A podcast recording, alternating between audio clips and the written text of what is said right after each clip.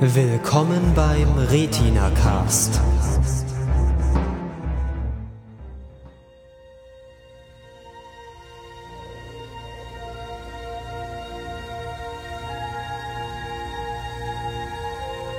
Space, the final frontier.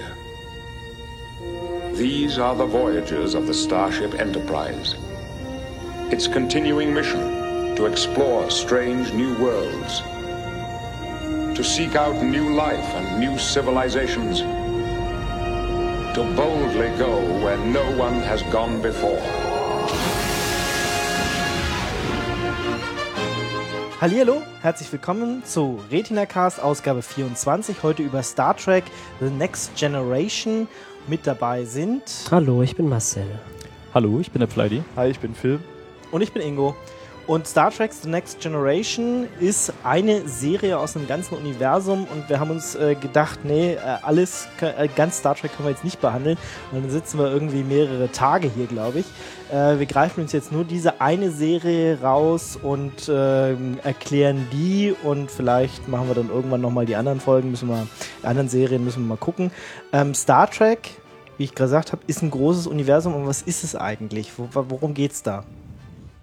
Ja, das ist so ein Science-Fiction-Universum, wo die Menschheit äh, die Sterne besucht, äh, die hat, also die Menschheit durch die Gegend fliegt und sich anguckt, was es so gibt in diesem Universum und irgendwie ein bisschen Krieg führt, aber das relativ wenig, viel Diplomatie betreibt und forscht. Ich denke, das ist eine ganz gute Zusammenfassung. Ja, es ist eigentlich so von der Basis her tatsächlich so, wie viele andere Science-Fiction-Serien auch. Hat so angefangen, ne? man setzt sich einfach in ein Raumschiff, fährt durch die Gegend und guckt, was passiert. Ja, kundet Und mal sich die, dann- die nahe Nachbarschaft in der Milchstraße Genau. aus, so ein Und bisschen. da hat sich dann ein ziemlich großes Universum draus entwickelt, ähm, das dann auch mit der Zeit in andere, in verschiedenen Serien verschiedene Schauplätze dann gefunden hat. Ja, ist natürlich auch eine ganze Franchise, wie man heutzutage hier sagt, irgendwie mit fünf Serien oder so und Ja. einer Zeichentrickserie und Kinofilmen und Büchern. Videospiele. Büchern. Ja, aber der, ich würde sagen, so das Kern dieser Franchise sind schon die Serien. Was gibt's denn da so für? Ja, wir haben zum Beispiel, also der angefangen hat das ganze Star Trek ja in den 60ern, ich glaube 1969 mit der Ori- Original Series Star Trek. die man heute so nennt. Früher hieß er einfach nur Star Trek, glaub Star ich. Trek Ja. oder in Deutschland Ich glaube, am Anfang hieß es sogar Enterprise. noch ganz anders, aber Star Trek hieß es damals dann. Und ähm, ja, die zweite Serie, nachdem irgendwie das Original Star Trek dann irgendwann, ich glaube, Anfang der 80er oder Ende der 70er aufgehört hat, Es waren, glaube ich, nur drei, drei oder vier Staffeln. war nicht so viel, ja. glaub- ähm, war ja, dann, Das glaub, waren relativ drei. wenige. Das waren drei, ja. Ja. die nächste Serie war dann wirklich The Next Generation, hat man gleich so genannt. Hat in den 80ern angefangen, ich glaube 1987 ging die erste. 1987 war es genau. Also ich glaube sogar Ende 1987, Oktober oder so irgendwann. Ja. Da hat man dann glücklicherweise angefangen, ähm, das mal fortzusetzen mit, ähm, mit moderneren Ideen, mit einer neuen Crew, Ein neues mit einem Raumschiff. neuen Raumschiff Enterprise, Version D.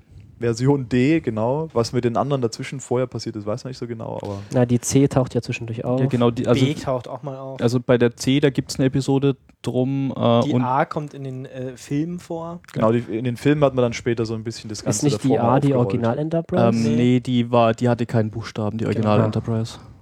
Aber die A, also ähm, nachdem, äh, also es sind zwölf Filme insgesamt mittlerweile erschienen. Das ist so eins dieser der größten ähm, Franchises, größten Serienuniversen, was es, glaube ich, da draußen gibt. Also bei den Science-Fiction-Serien auf jeden Fall. Ähm, Denke ich auch. glaube, äh, insgesamt vielleicht auch, es sind über 700 Episoden, wenn man sie alle so zusammenzählen würde.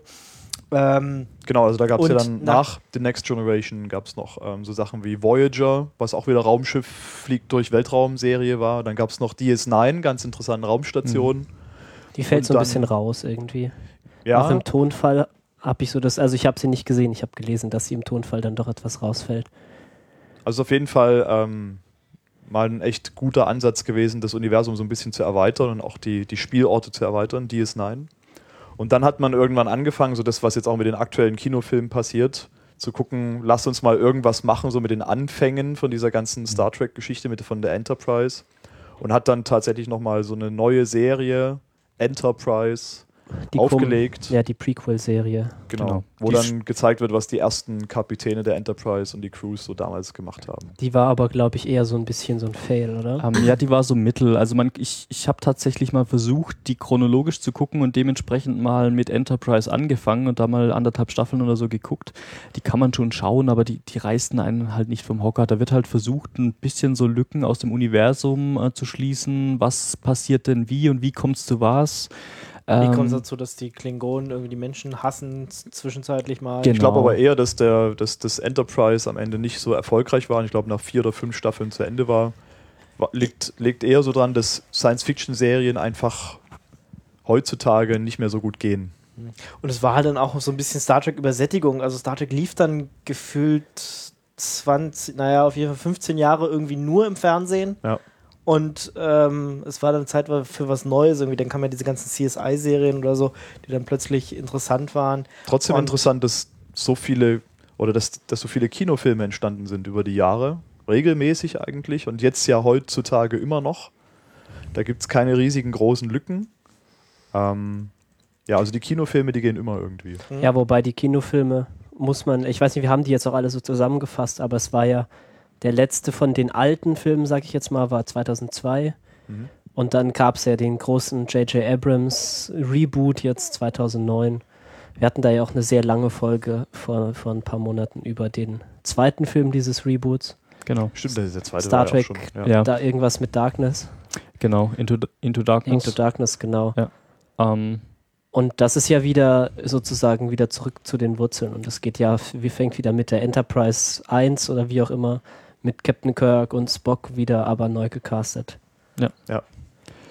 Gut, ich würde mal, ähm, Star Trek äh, wurde geschaffen von Gene Roddenberry damals und der hat ja so eine ganz spezielle Vision äh, der Zukunft gehabt. Also die Menschen leben ähm, ohne Hunger, ohne Armut, irgendwie alle großen gesellschaftlichen Probleme sind gelöst. Äh, es gibt keine, keine äh, Unterschiede mehr zwischen den Rassen, Es gibt keine auch, glaub ich, Unterschiede mehr. Es gibt es überhaupt noch Nationen auf der Erde? Gibt's Nee. gar Ich nicht. glaube nee. Weltregierung. es gibt eine Weltregierung. Ja, es gibt keine Nation Und mehr, es gibt auch keinen Krieg nur noch, mehr. Eng, alle sprechen auch nur noch Englisch. Ja. Sehr lustig. Aber zumindest benutzt das metrische System. Ja, das fand ich auch ganz interessant, dass es, obwohl es eine Serie, die in den USA produziert Ja. wurde, ist, ähm, dass überall das metrische Sys- System konsequent durchgesetzt Ja, es ist ja wird. schon immer normalen Menschen klar, dass es völliger Unfug ist, Ja. dieses komische. ist es wahrscheinlich auch, ja. Trotzdem sind aber die ganzen Lokationen auf der Erde, zumindest in TNG und so und in, in den älteren Sachen, immer auch US-Städte. So San Francisco und was Ja, genau. Der Großteil ist in San Francisco. Da, Aber zwischendurch ist er doch auch mal in Frankreich, ja, der gute Captain. Weil er daher stammt, ja. Ja. Genau. Äh, Aber bevor wir jetzt auf irgendwelche, ich wollte jetzt wirklich Vision, also das, was, ähm, was wichtig ist, ist glaube ich Hm. noch, dass, dass wir, also dass es nicht nur Menschen gibt, sondern auch andere Kulturen, andere Rassen, die haben sich alle zusammengetan, irgendwann mal zur Vereinigten Föderation der Planeten. Das heißt, die Menschen und viele andere Völker haben sich mal hingesetzt, haben einen Vertrag ausgearbeitet, haben gesagt, wir wollen alle friedlich äh, durch die Gegend ähm, in diesem Weltraum fahren und irgendwie erkunden und ähm, nicht Krieg führen oder so. Ja, oder wenn irgendwo Krieg geführt wird, dass sie dann halt äh, auch äh, in der Lage sind, ähm, irgendwie bösen Feinden zu begegnen, sodass die jetzt nicht anfangen, irgendwie die komplette, komplette Sonnensysteme einzunehmen und irgendwie zu unterjochen oder sowas. Ja, Ja, sie Ende haben halt so ein bisschen UN im Weltraum gemacht. Genau, Ja, am Ende genau. ist ja das ganze Star Trek-Universum nur so das, was heute auf der Erde existiert, so an, ähm, ja, an, an Nationen und so weiter, skaliert auf, ein, auf, auf Galaxieebene. Ja, also quasi die, die Erde und ein paar Verbündete sind halt so die eine Nation. Und dann gibt es eben so ein paar Feinde und andere Rassen und so weiter, die dann die anderen Nationen darstellen. Mhm. Ja. Ja, beziehungsweise die Erde ist halt ein Staat in Genau. einer äh, galaktischen UN, Ja. mehr oder weniger. Oder EU ja. oder so. Oder ja, sowas. Genau. Ja, und diese, diese äh, UN im Weltraum hat halt äh, so seine eigene Flotte, das ist die Starfleet. Und deren Ziel ist es tatsächlich so erstmal nicht unbedingt Krieg zu führen, sondern das ist eigentlich eine Diplomatie und, äh, und Forschungsflotte, Trotzdem können die zufällig halt ganz schön fett Firepower noch Genau. dabei haben. Ja, also so, Aber der Weltraum ist halt gefährlich. Ja, trotzdem ist ja das ähm, Flaggschiff, was ja auch die Enterprise ist, in dem es in, in dieser Serie drum geht, ähm, bewohnt mit ganz, ganz vielen Leuten, mit über 1000 Personen. Mhm. Und ähm, da leben Familien drauf. Und die Hauptaufgabe ist jetzt nicht, ähm, durch die Gegend zu fliegen und Leute zu beschießen, sondern Erkundung. ähm, Erkundung, Erforschung, anderen äh, Weltraumteilen, irgendwelche tollen physikalisch-astronomischen Dinger auszukundschaften und irgendwie das Wissen zu erweitern. Ja, ich glaube, die meisten Leute auf der Enterprise äh, sind die ganze Zeit mit irgendwelchem Forschungskram beschäftigt. Ne? Ja. Ja, oder irgendwelche Notrufenfolgen. Also ich glaube, es gibt gefühlt hunderte von Folgen, wo irgendwo mal ein Distre Dis Distress Call ankommt äh, und dann die, die Enterprise irgendwelchen Leuten zur Hilfe kommt und dann irgendwie sich halt so der, der Rest der Handlung ergibt. Ja. Ja, und lustig ist ja auch, Ja. dass die äh, Starfleet und irgendwie die, die United Federation of Planets oder wie sie heißen, äh, dass die auch so ein bisschen so den Ruf haben, dass sie so die moralischen Saubermänner irgendwie sind und immer wenn irgendwo im Weltraum dann sich zwei Leute extrem streiten, dann muss dann immer der Captain Picard mit der Enterprise kommen und irgendwie äh, vermitteln. Ja, der muss ja nicht kommen, der fliegt da immer zufällig vorbei. Nee, manchmal ist ja auch so, Nee, genau. so, Ja, so Ja, manchmal ja. gibt es solche Sie müssen- diplomatischen Missionen. Sie sind halt immer die Neutralen, die dann halt die Diplomaten durch die Gegend transportieren. Genau, oder stimmt, So. stimmt. Ganz lustig ist auch, wenn die dann ähm, irgendwo so Missionen haben, wo sie ähm, fremde Völker beobachten, ohne selber entdeckt zu werden. Ähm, die erste Direktive. genau, da ziehen dann solche Direktiven Es ist im, schon süß, wie er das auf Deutsch sagt. im, ähm, im Umgang irgendwie mit anderen Rassen und äh, Völkern, genau. Ja, und die, denen Direktive, willst du die nicht auch mal sagen? Ja, die erste Direktive war irgendwie äh, Mit- nicht mit- Einmischung. Genau, nicht Ja, also wenn, wenn ein Volk noch keinen äh, Überlichtantrieb äh, entwickelt hat und seinen Planeten verlassen hat und irgendwie andere äh, Völ- Völker auch ähm, ähm, Kontakt mit denen hat und auskundschaftet, äh, dann darf man sich bei denen nicht einmischen. Ja, und noch grundsätzlich, man darf sich halt nicht in die natürliche Entwicklung von anderen Völkern einmischen. Genau. Das heißt, sie können halt auch nicht irgendwo mal hinfliegen und dann so ihre Moral da irgendwie erzwingen. Ja, oder Ja. hinfliegen und sagen, ihr habt jetzt hier mal irgendwie zehn Replikatoren, weil das ist irgendwie eine coole Geschichte, da kann man ja Essen mitmachen und so. Und weil ihr gerade so ein Hungerproblem habt auf eure, eurer Welt, schicken wir euch die einfach mal. Ja. Das dürfen sie halt auch nicht. Und das wird auch oft thematisiert, was das eben dann so für moralische Diskussionen und Schwierigkeiten hat, wenn man halt die Finger weglassen will. Genau, aber vielleicht noch mal so ein bisschen zu dieser Zukunftsvision, in der wir uns da so befinden. Das ist natürlich so, wie man das bei Science Fiction ja gerne macht, irgendwie so ein Weiterdenken dessen, was schon da ist, in dem Fall halt der Technik und der Wissenschaft, die man halt so in den 90ern oder Ende der 80er, Anfang der 90er so hatte. Äh, also die Technik ist denkbar so mit der Physik. Es bricht nicht so besonders hart die Physik. Es sind halt so Sachen, die noch nicht gefunden wurden, ob sie tatsächlich stimmen, aber so, man könnte sich das vorstellen. Was dann halt im Laufe der Serie so ein bisschen abhanden kommt, diese ganze Idee. Also da wird dann halt auch vieles einfach so, dieses berühmte Technobabble dann einfach rausgepackt und dann müssen sie irgendwie irgendwelche ausgedachten Teilchen oder, irgend, oder noch schlimmer, irgendwelche Teilchen, die es gibt, dann irgendwelche absurden Dinge mit denen machen. Ja, da gibt es übrigens auch eine großartige Szene, in der ähm, Nee, Riker äh, einem Ferengi erklärt, wie die Enterprise funktioniert und äh, da einfach äh, die Serie selbst auf den Arm nimmt, indem er nur Technobubble von sich gibt, das äh, auch im ähm, Enterprise, also im Star Trek-Universum gar keinen Sinn macht. Äh, das ist sehr, sehr amüsant. Ja. Ich würde vielleicht noch äh, hinzufügen, wir haben noch nicht gesagt, dass es gar kein Geld mehr gibt in, Genau, in der Gesellschaft. Jetzt Also, hast du meinen krassen Übergang von der Technik zur, Ja. zur Gesellschaft kaputt gemacht. ja, ja. Ja. Alle arbeiten nur zum, zum Wohle des, der Gesellschaft. Ähm, Und zum Spaß. Und weil sie halt und es so toll ist, Ja, genau. Und alle sind halt total hochqualifiziert und sind immer alle irgendwelche Techniker, Biologen, Chemiker, Phys Physiker und sowas. Und arbeiten für die Sternflotte, wenn es hochkommt oder eben irgendwo auf einem Planeten. Aber es gibt auch ganz normale Leute. Es gibt natürlich auch Köche und sonst was. Na, Köche gibt es ja eben nicht, weil Nee, es es gibt gibt ja. Replikatoren. Man muss ja nichts mehr kochen. Aber die Leute kochen halt nur noch zum Spaß selber, Ja. ne, privat Als Kunstform. Also Und auf der ja, anderen genau, Seite- Die Künste werden sehr stark gelebt, habe Genau, ich so das Gefühl. weil die haben ja alle hat, Zeit, die ja. müssen ja nicht mehr kochen. genau, jeder hat irgendwie so ein, so ein Hobby, äh, um sich dann nochmal auf eine andere Art und Weise äh, selbst zu verwirklichen, neben jetzt der Tätigkeit äh, auf einem Raumschiff. Genau. so. Ja, es ist halt so die, der Gedanke, was Gene Roddenberry ja auch sehr explizit irgendwie gesagt hat, ist so, wenn die, die Technik sorgt halt dafür, dass irgendwie sich niemand mehr sorgen muss, irgendwie zu verhungern. Und so konnte dann die Menschheit sich im Laufe der Zeit eben weiterentwickeln und sozusagen, er sagt dann immer, dass sie ihre Kindheit hinter sich gelassen hat und jetzt irgendwie erwachsen ist. Hm. Und dann haben wir halt so eine ideale Mensch Menschheit, die dann irgendwie Shakespeare liest und Mozart hört, während sie durch den Weltraum fliegt. Und alle sind ge- irgendwie ganz psychisch irgendwie super, super gut drauf. So, die haben alle keine großen Probleme. Sie sind interessiert an allem, irgendwie ganz offen, ganz motiviert. Das hatten wir ja schon gesagt. Sie sind so motiviert, dass sie sozusagen umsonst arbeiten. Ich glaube, was, was halt komplett fehlt, also ich sag mal so dieser, warum es heute bei uns sowas wie Geld und Besitz gibt, ist ja auch immer so ein bisschen so dieser Antrieb des Menschen nach Macht und Ego. Und so gerade dieses Macht, dieser Machttrieb, den gibt es, glaube ich, bei diesen ganzen Figuren dann nicht so richtig. Den gibt es immer, wenn es für die Story gerade irgendwo passt. Ja.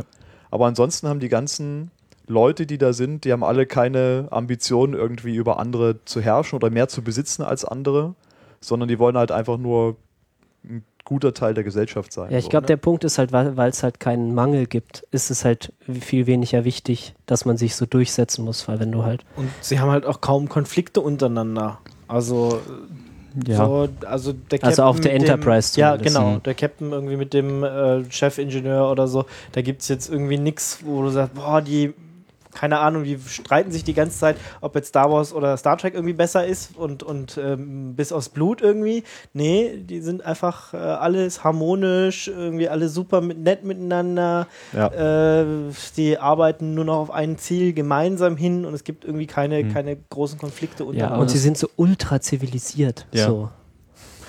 Ähm, aber was, äh, es könnte natürlich auch daran liegen, das haben wir glaube ich noch gar nicht angesprochen, dass äh, eigentlich fast alles, was man in der Serie sieht, ähm, an Charakteren äh, gehört dann irgendwie doch zum Militär.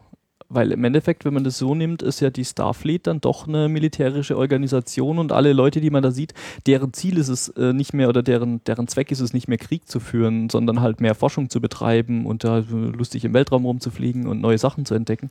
Aber letzten Endes ist es halt doch Militär, wo eine starke Hierarchie herrscht. Es gibt Ähm, halt eine Kommandostruktur. Es gibt ja. eine Genau. Hierarchie, aber sie Ja. sind ja, wie gesagt, offiziell sind sie kein Militär, sondern Diplomatie und Forschung. mh. Also es ist halt die Form der Organisation, ja, Ja. stimmt schon. Aber trotzdem gibt eine Kommandostruktur und es gibt auch Protokolle für Kriegssituationen Genau. letztendlich. Ja. Und es gibt ja auch Kriege im, im Star Trek-Universum. Ja. Eben dann nicht innerhalb der Menschheit oder der Starfleet, sondern halt Mh. mit den feindlichen Rassen. Ja, aber das ist dann vielleicht doch auch so eine, so eine Theorie, dass man sagt, okay, die Menschheit, die Menschheit wird erst in sich geeint sein, wenn es noch jemanden außerhalb gibt, gegen den man sich dann vielleicht verbünden muss oder wo man sich dann selbst als eins sieht, wenn es noch jemanden anders gibt, außer man selbst. Wo. Wobei in, dem, in der Next Generation ja für den Großteil der Serie Frieden herrscht. Was man, was ja auch Ja. sozusagen das Design der Enterprise und diese ganze Stimmung auch sehr beeinflusst, dass es halt eine Zeit des Friedens ist, deswegen ist die Enterprise, haben, haben sie halt Familien an Bord und sind halt auch relativ entspannt so generell, weil es ist halt gerade jetzt nicht irgendwie wie in der Originalserie die Klingonen vor der Haustür, die die ganze Zeit was kaputt machen wollen, sondern sie haben halt irgendwie so ein bisschen ihre Ruhe. Was ich auch irgendwie immer total cool finde, ist an diesen Leuten, die da so rumlaufen, ist, dass die so, ja, einmal, wie du schon gesagt hast, die haben halt irgendwie alle so unfassbar produktive und coole Hobbys, so irgendwie, ah ja, der eine malt und dann haben sie eine Theatergruppe auf dem Schiff und, und, Musikgruppen, und irgendwie ein Kammerorchester und sie spielen Poker und Ja. reden über ihren Bart. Ja, und klingonische Martial Arts. Ja, und sie haben auch irgendwie überhaupt keine Angst davor, so total albern teilweise und spielerisch zu sein. Sie verkleiden sich dann irgendwie als Sherlock Holmes und gehen dann zusammen aufs Holodeck und so. Das finde ich dann irgendwie doch sehr cool. Oder die Dixon-Stories, wo, wo, er- wo, wo der Ja. Captain irgendwie sich in, in einen Detektiv irgendwie reinversetzt oder so, ja. Ja, wo er dann einfach mal ein Wochenende auf dem Holodeck verbringt, um irgendwie Rätsel zu lösen. Gut, weil- wenn wir jetzt schon so mitten, mitten Wobei drin sind, ich würde ich würd dann jetzt mal tatsächlich so auf äh, Star Trek The Next Generation äh, gehen, weil damit wollten wir uns ja eigentlich beschäftigen, so jetzt mal den ähm, abrunden, okay, Philosophie, irgendwie alles toll, irgendwie alles nett, alles super. Hm. Ähm, Star Trek The Next Generation, was ist das jetzt genau? Also es ist eine Serie in diesem Universum. Wir haben ähm, sieben Staffeln, die man sich angucken kann.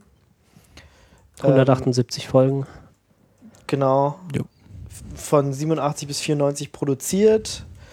Ähm, lief in Deutschland dann ein bisschen später, in Deutschland erst ab äh, 1990 äh, zu sehen. Also handelt äh, oder spielt quasi auf der Star Trek Enterprise D, also NCC äh, 1701D. Mhm. Ähm, und ich glaube, man trifft die dann so, als das Schiff ähm, zum ersten Mal dann voll besetzt wird. Die, genau, die Äh, fangen an. Die, die, äh, also Erinnere die ich erste, mich richtig? Genau. erste, die erste Folge Mi- Mission Farpoint, äh, da sind ja noch gar nicht alle an Bord. Genau, da wird also, ich kann da mich fehlt noch zum dran Beispiel erinnern. der erste Offizier fehlt noch. Genau, äh, erst noch William dazu. Riker, der wird dann noch dazu geholt und ich glaube, ein paar andere befinden sich dann auch auf dem Planeten, äh, um den es da geht ähm, und werden dort abgeholt von der, vom Rest der Crew. Ist äh, produziert worden von Paramount Pictures. Also Paramount auch die Firma, die die äh, Star Trek Filme am Anfang gemacht hat oder immer noch macht. Ähm, und weil die halt so erfolgreich waren, hat man sich dann irgendwann mal überlegt, äh, wir machen doch jetzt mal so eine neue Serie draus. Ähm, ja.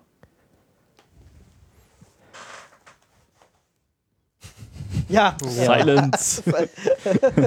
also äh, haben dann 1987 ähm, eine neue Serie gestartet. Sie haben äh, den, den äh, Schöpfer Gene Roddenberry wieder an Bord geholt, obwohl man mit dem zwar ein paar Probleme hatte, aber ähm, ja, war halt als große Figur irgendwie zu machen. Die alten Schauspieler waren teilweise wirklich schon zu alt, aber es gab ja auch viele, die hatten dann nochmal Gastauftritte in der neuen Serie, aber jetzt so die alten wollte man nicht neu engagieren, weil man wahrscheinlich auch Angst hatte irgendwie, dass sie zu viel Geld haben wollen und ich glaube, es war auch eine gute Idee, nochmal neuen Schauspielern, einer anderen Besatzung irgendwie eine neue Chance, Chance zu geben.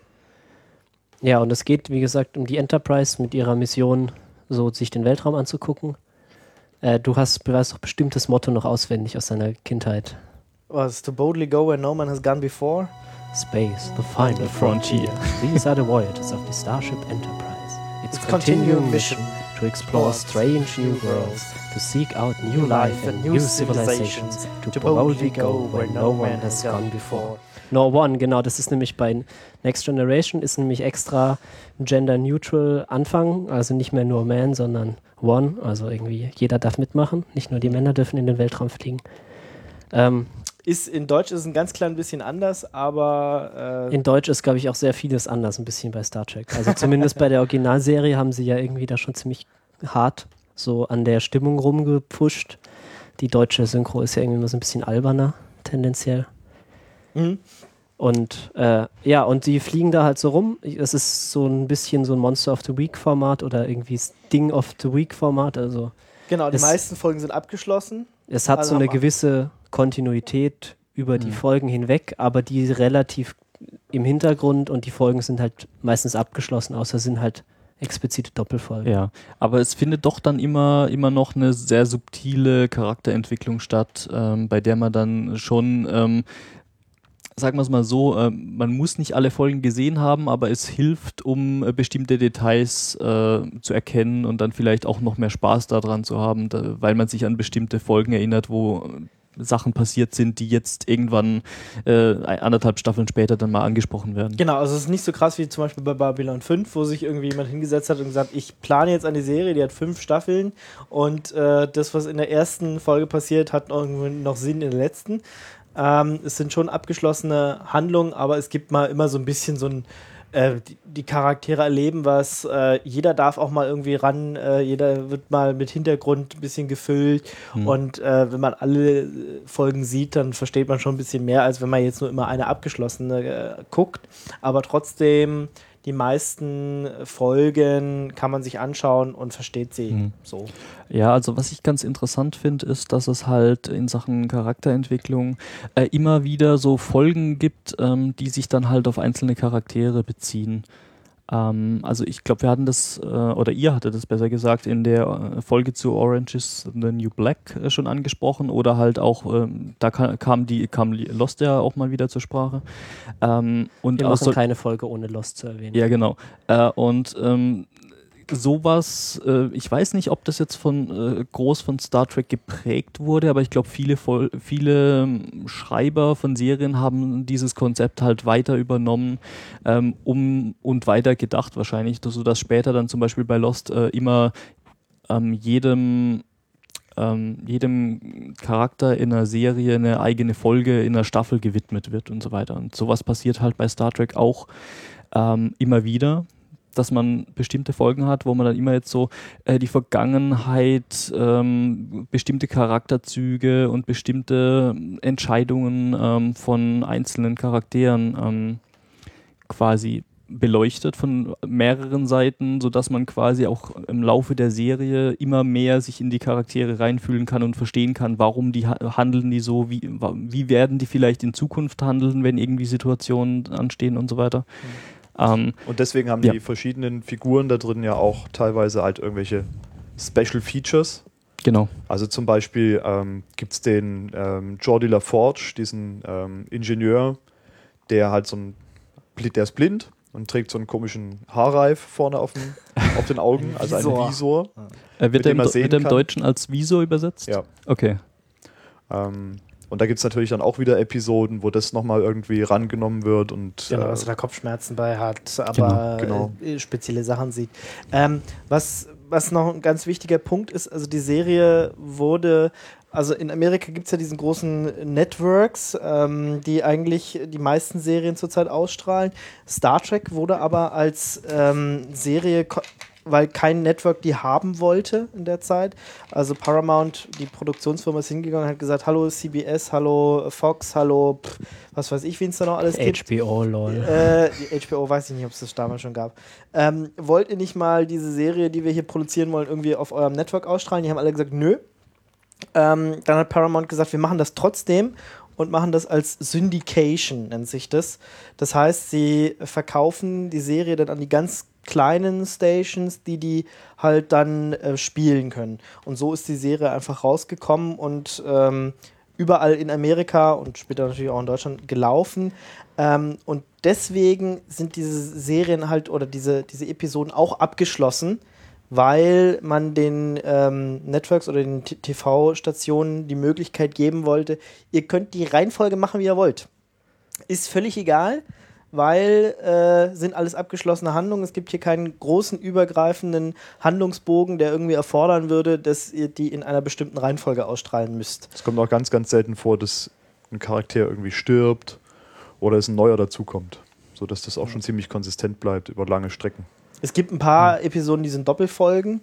Äh, ich glaube, acht oder so gab es in der ganzen Zeit.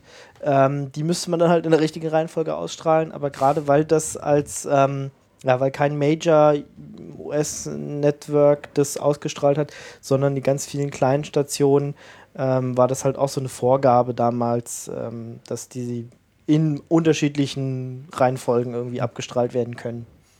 Ja, ja um ja. nochmal dazu zurückzukommen, was so passiert. Also es ist irgendwie ein, es ist eine sehr, sehr Ensemble-basierte Serie, würde ich mal behaupten. Also es ist sehr es, ist es gibt nicht jetzt eine Haupt, eine Person, wo man jetzt sagen könnte, das ist irgendwie die Hauptfigur und nur um den geht's und die anderen sind alle unwichtig, sondern es ist irgendwie, es gibt diese, diese Crew der Enterprise, die wir bestimmt auch gleich vorstellen. Und die sind, um die es geht um die alle und um die Abenteuer, die die erleben. Also es geht um den Senior Stuff. Also alle, alle höherrangigen Offiziere. Ähm, die um Brückencrew. Die, die Brückencrew, ja, wobei äh, manche der Leute arbeiten ja nicht zwingend ständig auf der Brücke. Kommen aber trotzdem öfter mal zusammen. Also genau, also äh, die haben dann auch irgendwie Meetings mit äh, irgendwie, also im Englischen ist es Senior Staff, ich weiß nicht, wie es im Deutschen übersetzt. Die, Alter Stab. der alte Stab. nee, Brücken, Brückenoffiziere. Ja. Ähm, aber die Enterprise an sich, die hat ja noch sehr, sehr viel mehr Besatzung, ähm, wo man dann auch immer mal wieder ähm, andere ja, Gesichter sieht. Kindergärtnerinnen und sowas gibt es ja. Oder, ja, oder auch ab und äh, zu sieht man halt auch einfach mal irgendwie ähm, einen Redshirt am Steuer sitzen, ähm, was halt äh, von Rang her Ensign ist, also irgendwie so Leutnant zu See oder doch Leutnant zu See ist das, glaube ich, äh, auf Deutsch. Ähm, ja, ich habe hab das mal gegoogelt. Äh, ähm, na gut, ist, ist ja auch nicht ganz so wichtig. Ja. Ähm, also die, die, es ist schon genau. so, dass diese Kerncrew, diese Brückenbesatzung und halt die, die, die Führungsoffiziere dort so eigentlich auch die Handlungsträger sind. Ja. Also es wird nicht jeder von dieser tausendköpfigen Crew irgendwie es gibt keinen deutschen Wikipedia-Artikel. Doch, Fähnrich. Fähnrich auf Deutsch. Ein Fähnrich. Ja, macht ja auch Sinn. Ja. Ein bisschen. So grob. Genau, also die, die ganzen tausend Leute werden da nicht ähm, gezeigt, sondern es geht eben um diese Führungsbesatzung. Und da wird dann jeder mal, ähm, jeder bekommt so Folgen, die sich nur um ihn drehen. Ähm, die einzelnen Figuren haben dann, wie gesagt, auch so ihre Schwerpunkte. Ähm, dann wird natürlich auch, also, dass diese Führungsmannschaft so bunt durcheinander gewürfelt eigentlich ist, ähm, ist ja auch die Absicht, um dann eben auch so ein paar Reibungspunkte für Story, ähm, für Stories in den einzelnen Episoden zu erzeugen. Ja, also ich glaube, wir kommen jetzt nicht drum rum, da zumindest mal so die, die, die Bridge Crew da irgendwie vorzustellen. Ich äh, stürze mich einfach mal voran und äh, der Captain der USS, Make it so. der, der Captain der Enterprise ist äh, ein Franzose, angeblich Jean-Luc Picard, äh, gespielt von Patrick. Stewart. Ähm, er spricht ja. natürlich Englisch, weil man spricht äh, in, äh, wann spielt 26. Jahrhundert oder so? Ja, aber nein, das ist. ist Sprechen alle auch, Englisch. Ist es nicht auch so, dass es. Ähm, dass jeder seine Sprache spricht und der Kommunikator das alles übersetzt? Nee, das ist voll die Behau das ist voll die Lüge. Das wird in, in Dialog wird gemeint, es wird nur noch Englisch gesprochen und Französisch wäre ja so eine obsolete Sprache, die keiner mehr spricht. Ah. Worauf Picard dann total ausrastet und meint, das wäre voll die tolle Sprache. Aber ja, also der ist ähm, 50 in der, so Mitte 50 in der Serie, was in der, in der, in der Zukunft ist es noch nicht sehr alt, sondern das ist sozusagen, sind die besten Jahre, sind so in die, wenn du 50 bist. Ähm, Weißt du das nicht? Das sind die besten Jahre. Ja, das sieht man aber auch, wenn man Patrick Stewart heute sieht. Ja, der sieht doch aus wie damals. Der ist einfach Ma- Max-Level. Ja, der kann einfach nicht mehr krasser werden. Ja, ähm, äh, der Captain ist so ein sehr ruhiger, aber mit sehr viel Charisma und, und Präsenz ausgestatteter Mensch, der irgendwie äh, ein Hobbyarchäologe, der äh, und dann äh, Shakes, großer Shakespeare-Fan, der eben mit so einer sehr, sehr, sehr viel Class ist vielleicht das beste Wort. So, er hat irgendwie einfach sehr viel, er ist ein richtiger Gentleman und er ist dann der Captain und so ein bisschen die Vaterfigur für die Crew. Ja, es gibt auch überhaupt niemals, glaube ich, Zweifel am Captain. Also es gibt niemals irgendwie die Situation, wo jemand sagt so, na, ich Ja, äh, es gibt so Situationen, aber da ist er dann irgendwie von einem äh, Parasiten befallen oder sowas. Ja. Also da gibt es Es dann gibt immer eine irgendwie- Erklärung Da gibt es dann irgendwelche Gründe für, externen warum. Faktor. Genau, genau. Aber ansonsten äh, ist eigentlich seine Meinung ähm, so das, das, ja, das, das Ultimative. So, also er hat, er, ist, er hat eigentlich selten Unrecht und wenn, dann sieht er das total schnell ein und Ja. er ist einfach so der, der, Total unfehlbar eigentlich. der, der unfehlbare Vorgesetzte, der auch immer richtig mit seinen, äh, mit seinen Untergebenen umgeht. Ja. Ähm, da gibt es auch einen netten Twitter-Account, Picard-Tipps. PK-Management-Tipps. Ja, genau, die kann man sich mal, kann man sich mal angucken. Der Ähm, gibt auch echt sehr gute Tipps. ja, der retweetet aktuell auch immer die Locutus-Tipps, die sind auch sehr, sehr, sehr lustig. Äh, da kommen wir wahrscheinlich später noch dazu. Wen gibt es denn noch so außer dem Captain? Ähm, es gibt den ersten Offizier. Number one. Ja, William, Nummer eins. William Thomas Riker. Ähm, Gespielt von Jonathan Frakes. genau. Ähm, Der kann sich nicht richtig hinsetzen. Er kann sich nicht richtig auf Stühle setzen, sagt aber das, das mag daran liegen, dass die Stühle in der Zukunft so niedrig sind und der dann immer über die Lehne Nee, er ist aufsteigen einfach so verdammt groß. Er ist halt auch echt ein großer Typ. Ja, der ist auch Nein, das groß. Problem ist einfach, dass ähm, der Nummer 1 Riker einfach total die coolste Sau auf dem Schiff ist. Ne? Ja, der ist auch so, ähm, also so, so ähm, der Womanizer oder nicht nur Womanizer, sondern er schleppt halt alles ab, was zwei Beine hat, mehr oder weniger. so, äh, also der, der, der ähm, hat halt gerne Spaß. Ähm, ist aber Ich stelle mir gerade so Party-Riker, kommt total mit totalen Kopfschmerzen, völlig fertig nach der Ja. Party auf die Brücke. Oh, ja. gestern wieder lange rumgemacht. Ey. Ja, also er ist so, so ein bisschen eine Figur mit, mit ähm, so Lastern, aber ähm, kriegt das halt irgendwie cool hin, ohne dass es äh, großartig seinen Job Er beeinträchtigt. ist halt auch gleichzeitig kompetent. ja, er ist, er ist sehr kompetent und er ist halt so als äh, Ansprechpartner äh, nach dem Captain so ähm, auch eine der, ähm, der Personen auf dem Schiff, Schiff ähm, der die Leute halt zuhören.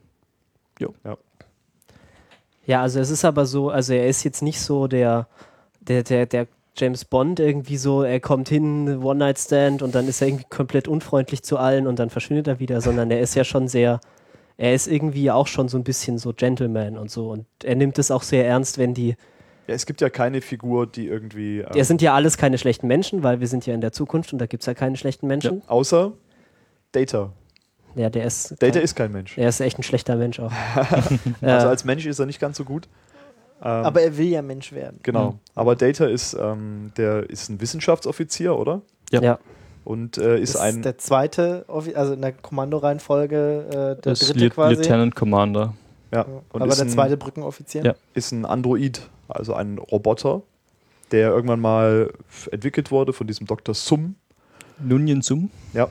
Und, ähm, und Ja. dann halt schon so hochentwick ein so hochentwickeltes Gerät quasi ist, dass er als Offizier in der ähm, Sternflotte dienen kann. Und der ist halt auf der Enterprise Gibt so. ja auch eine ganz äh, wichtige Folge dazu, wem gehört Data?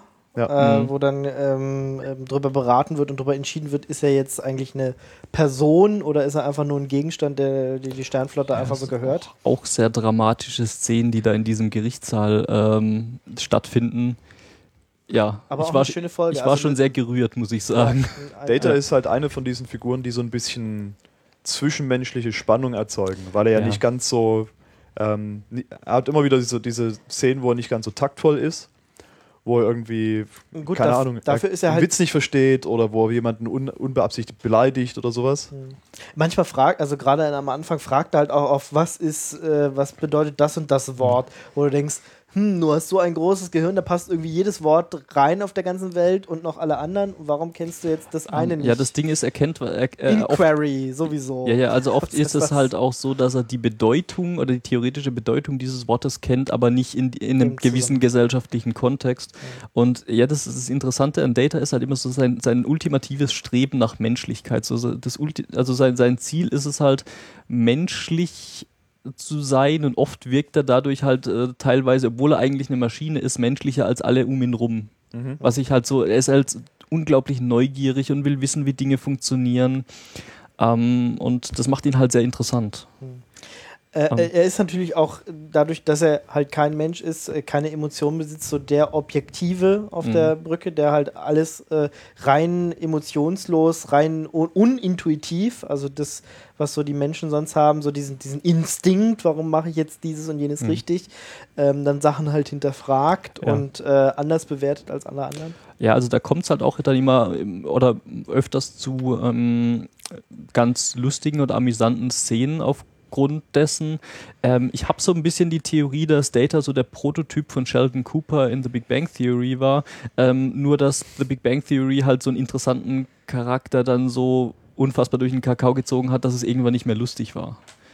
Finde ich jetzt persönlich, aber Ja, er hat Ja. halt, er hat halt Probleme damit, so soziale Kontexte irgendwie zu erschließen. genau. Aber er ist halt wichtig, weil der ist halt so wie Spock irgendwie in der Originalserie dafür da, dass man so einen Außenseiterblick auf die Menschheit hat und dass sie ihm dann Sachen erklären können und dann, dass es auch immer mal die Folgen gibt, wo sie, wo es irgendwie Data versucht, irgendwie eine Freundin zu haben oder so. Und außerdem ähm, hatte, hat Data natürlich immer eine Sonderrolle bei Folgen, wo es irgendwie um irgendwelche biologischen Einflüsse auf die Crew geht. Ja, weil er der meiste, der, also weil er oft der Einzige ist, der, der noch dann wach ist oder irgendwie noch Genau. zurechnungsfähig ist oder sowas, Ja. ja.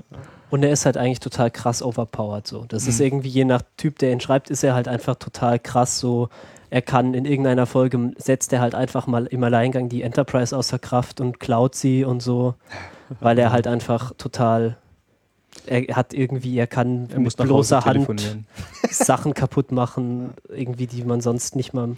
Er, Zum manchmal, Zehnt und so. man, man, manchmal hebt Worf irgendwas an, schafft's nicht und dann Data und dann zack, Der ganz Data leicht. macht es dann mit einem Arm ganz, Ja. ganz locker aus dem Handgelenk. Aber ganz wichtig, er ist voll funktionsfähig. Das heißt, Ja, er inklu kann inklusive alles. Geschlechtsmerkmale. Genau, genau, genau. Penis, ja. ähm, also er kann, er kann trinken, Sachen verdauen, äh, Dinge Nee, tun. verdauen kann er nicht, aber er kann sie analysieren und ähm, irgendwas passiert dann damit. Das ist, glaube ich, auch nie wirklich geklärt worden. Also er kann Sachen trinken und kann sagen, oh, da ist jetzt äh, Säure drin oder da ist jetzt irgendwie, das, das bitzelt irgendwie oder ich sowas. glaube, ich glaub, er kann das auch benutzen, um sich selber zu schmieren oder sowas. Ich glaube, was ja. es auch ist, ähm, er hat auch, er hat auch sowas wie eine Lunge, also er atmet und das dient halt zur Kühlung irgendwie. Ähm, nee, der, der hat keine Lunge, sondern das ist quasi, ähm, er atmet und das ist sein Kühlsystem Ja. in Wirklichkeit, genau. genau. genau. Ja, er, er, kann, er, kann, er kann träumen irgendwann gegen, gegen Ende ähm, der, der Serie. Ja. Ähm, Ja. Also Ja. ein anderer Außenseiter ähm, in dieser Führungscrew ist dann ähm, später, nicht von Anfang an, aber später dann Worf. Ähm, er ist ja er ist quasi ein Alien, also ein, ein, eine andere Rasse, kein Mensch. Wurde mit einer Schildkröte auf dem Kopf geboren. Äh, zählt zur Rasse der Klingonen, die Genau. ja ähm, auch damals in der Originalserie eingeführt wurden. Und er hat ja ein ähnliches Alleinstellungsmerkmal, dass er ja auch, ähm, also er ist irgendwie so, so, seine Eltern sind irgendwie halb Mensch, halb Klingone. Nee, also, seine, nee, nee, seine nee. Eltern sind Russen.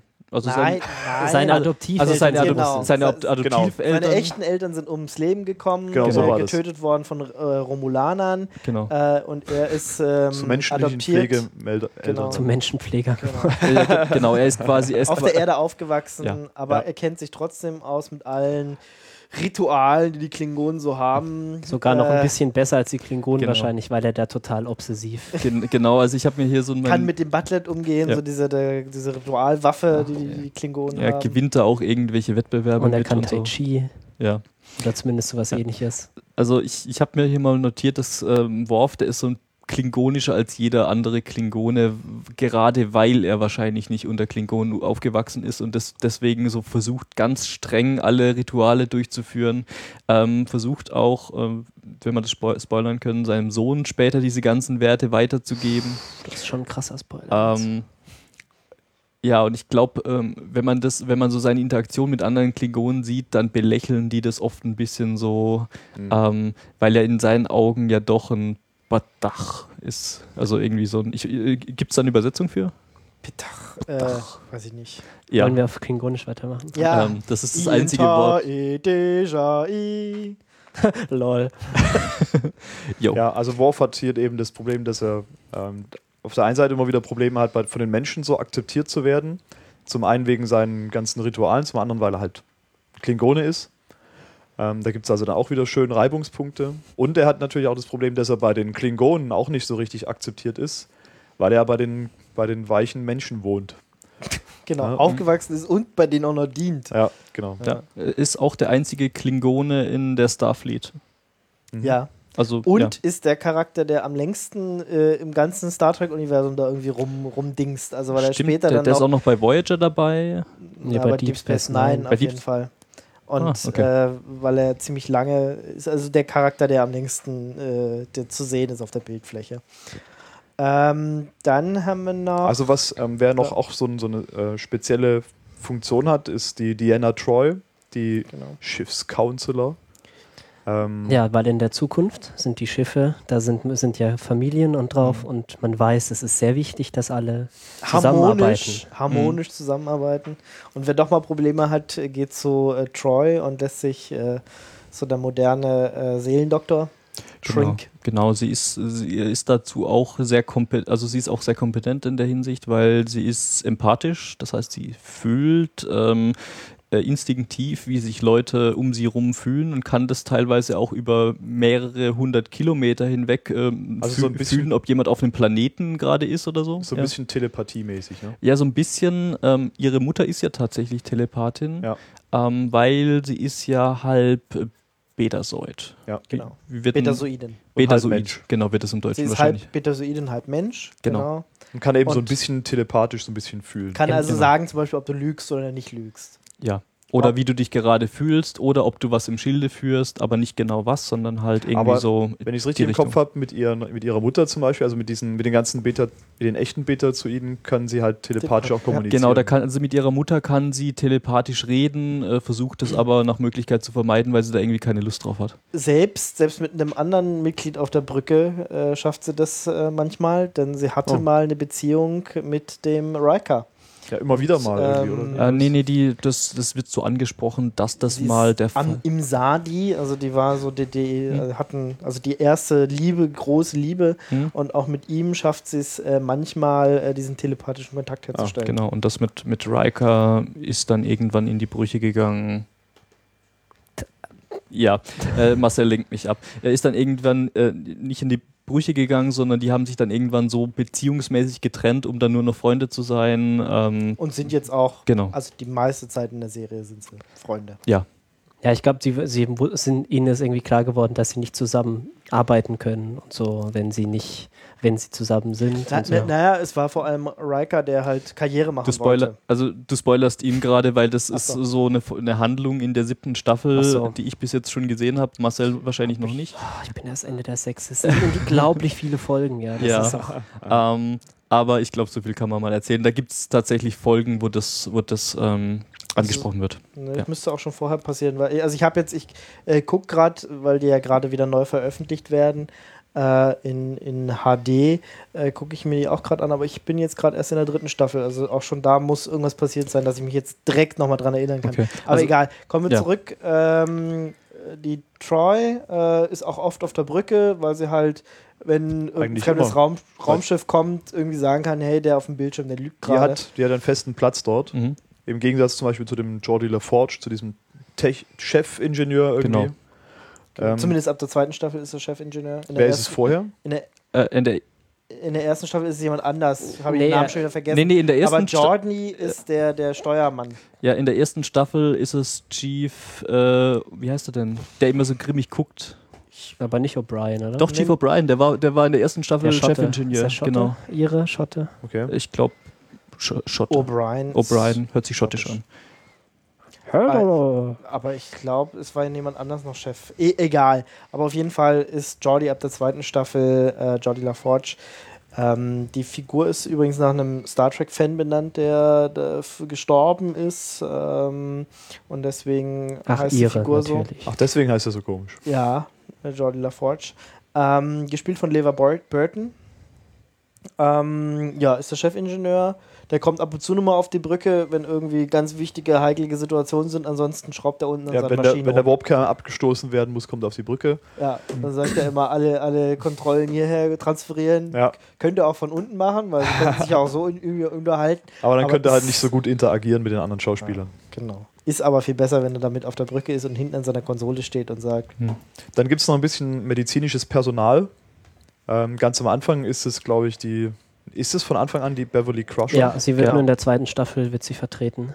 Genau. Genau. In der zweiten Staffel kommt eine ganz blöde Ärztin, die Frau die ist- Pulatzki. Die ist sehr grimmig Ach, die und Die finde ich so. cool, ich finde die cool. Die ist total, ich finde die echt schlimm. Irgendwie als, als Figur ist die irgendwie und gespielt, weiß nicht, ob es an der Figur liegt oder an der Schauspielerin, fand ich die immer total nervig.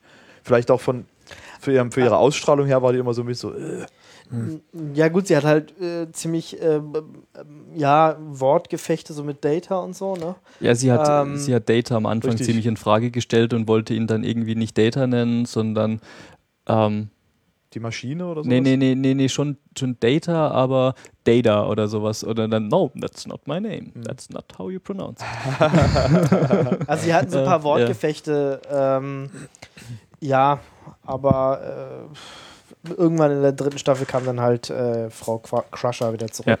Er ist auch so ein Prototyp der Superärztin. So, die kann alles, weiß alles, ist irgendwie Hobby-Botanikerin und ähm, äh, ist so, was medizinische Fragen angeht, so die, die, die ethische Superärztin.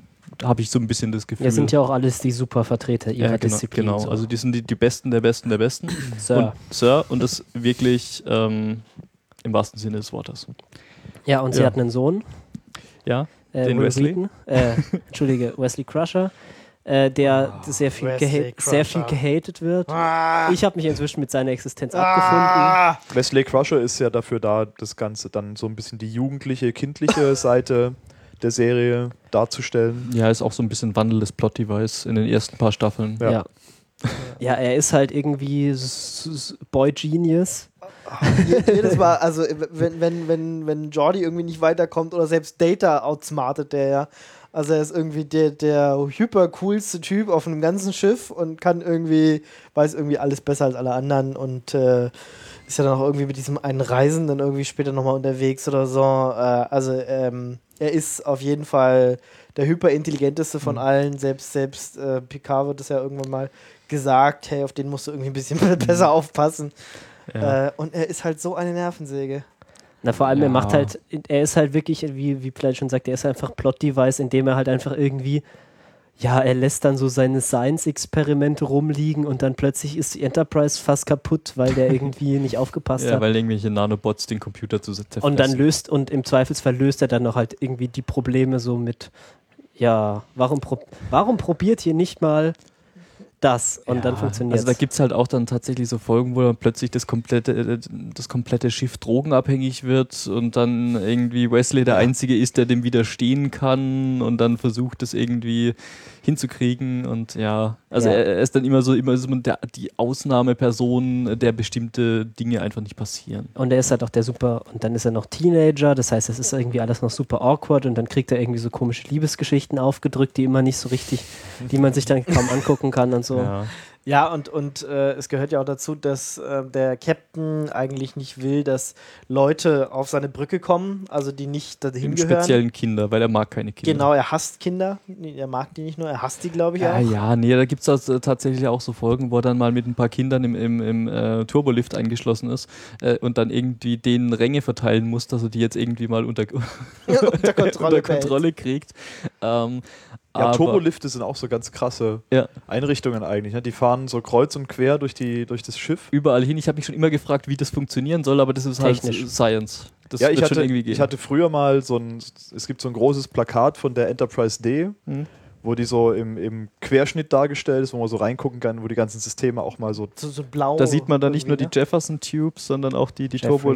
Ja, aber Je da sieht- Jeffrey? Ja. Jeffrey? Jeffrey, Jeffrey Tubes? Tubes, ja. Okay, da, sorry. Also da, das ist halt so ein, so ein bisschen in der Mitte durchgeschnitten und man sieht so ein bisschen, Mhm. dass so ein Turbolift ne, so einfach so waagerecht und senkrecht fährt und wo ungefähr alles Mhm. ist. Und das sind einfach Dinger, die fahren kreuz und quer dich einfach immer dahin, wo du sein musst. Ja, super. Ja, ich wollte noch kurz äh, über Wesley Crusher sagen. Äh, der wird ja gespielt von, von Will Wheaton. Äh, wie gesagt, den man inzwischen halt so ein bisschen kennt, weil er irgendwie auf Twitter ist und schon ewig einen Blog schreibt, was sehr, sehr viele Leser hat. Und an dem ist, und an ihm ist halt auch cool, er erzählt halt immer ganz gern so von dieser ganzen Star Trek-Geschichte, weil er halt jetzt genug Abstand hat, um das irgendwie ein bisschen zu reflektieren. Und das war halt, er hat, die, er hat sich ja dann rausschreiben lassen nach relativ wenig Staffeln, weil er halt unzufrieden war mit den, mit den Aufgaben, die er da so hatte, weil er halt irgendwie relativ bekloppte Storylines hatte und immer relativ und es ihn genervt hat, dass es halt Folgen gibt, wo er nur Knöpfe drückt und Yes Sir sagt.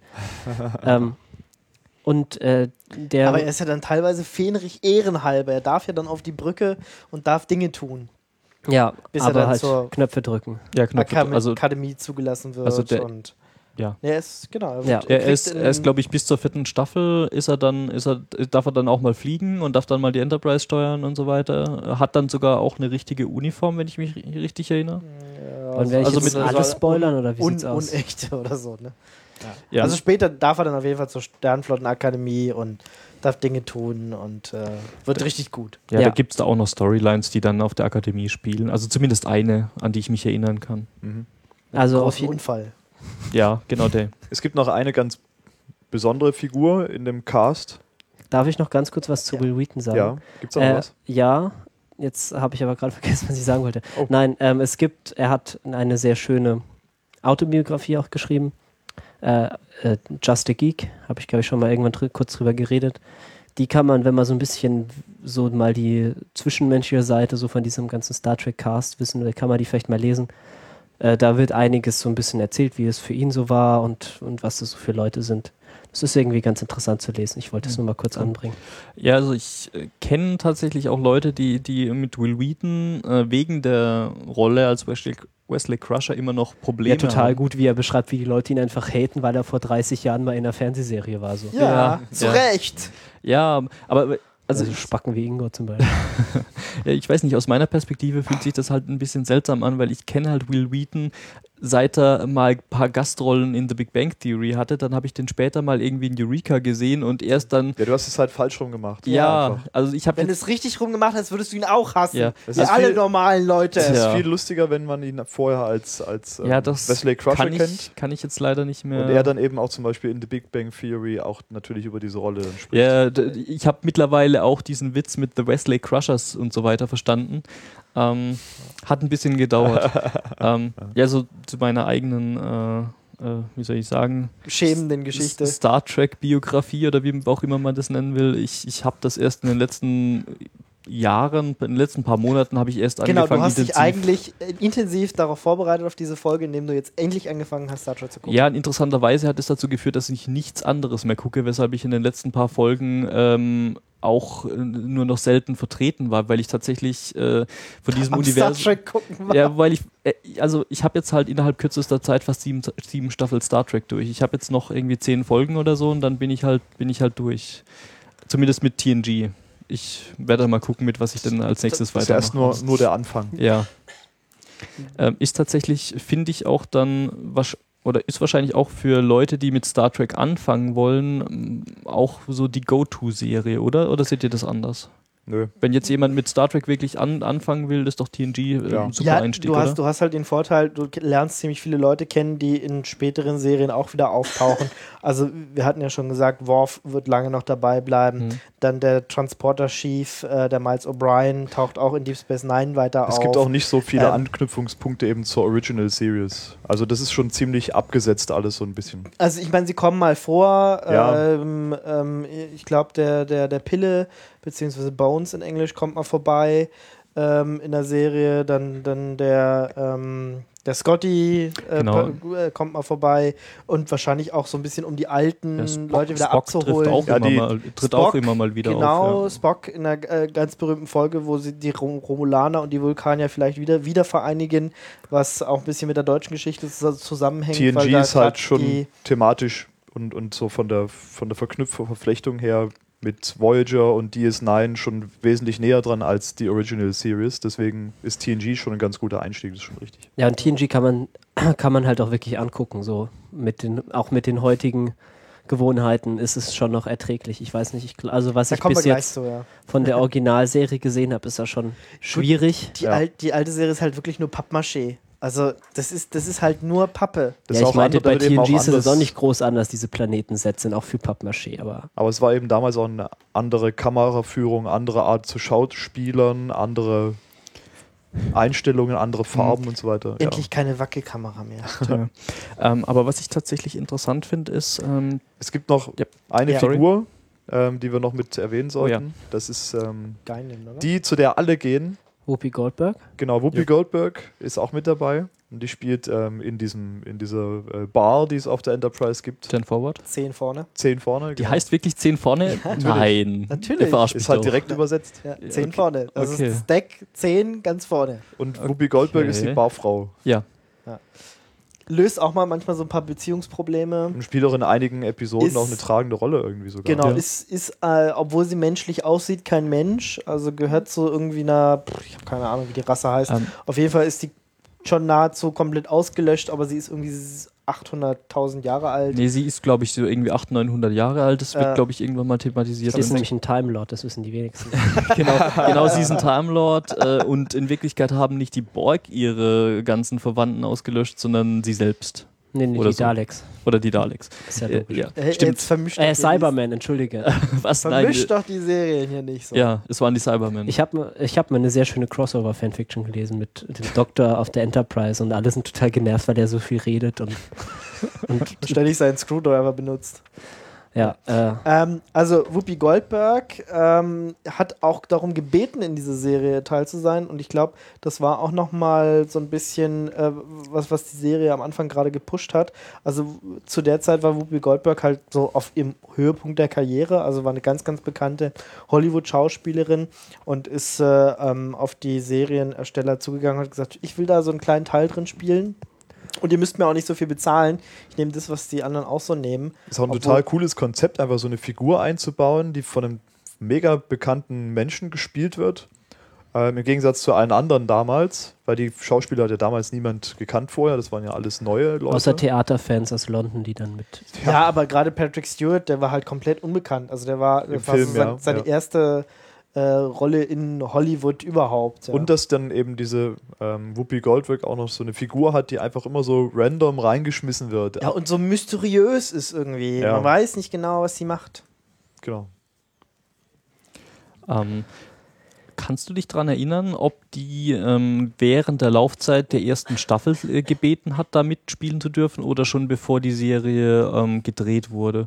Weil ich meine, mich erinnern zu können, dass Whoopi Gold, also dass das Geinen, ähm, die Sie taucht, glaube ich, erst in der zweiten Staffel auf. Genau, die wird erst in der zweiten Sta äh, taucht erst in der zweiten Staffel auf und dann immer mal wieder so alle paar Folgen als äh, wird die dann halt auch so als Gueststar äh, irgendwie in den Credits noch gelistet. Ja, also sie gehört schon so zu dem Extended, nicht, nicht ständig, also recurring Cast Members. Ja, aber ist wahrscheinlich so ähnlich wie Brokkoli ähm, oder äh, also Bar Barclay, ähm, oder Chief O'Brien, der, der auch nur in, immer mal wieder alle paar Folgen auftaucht.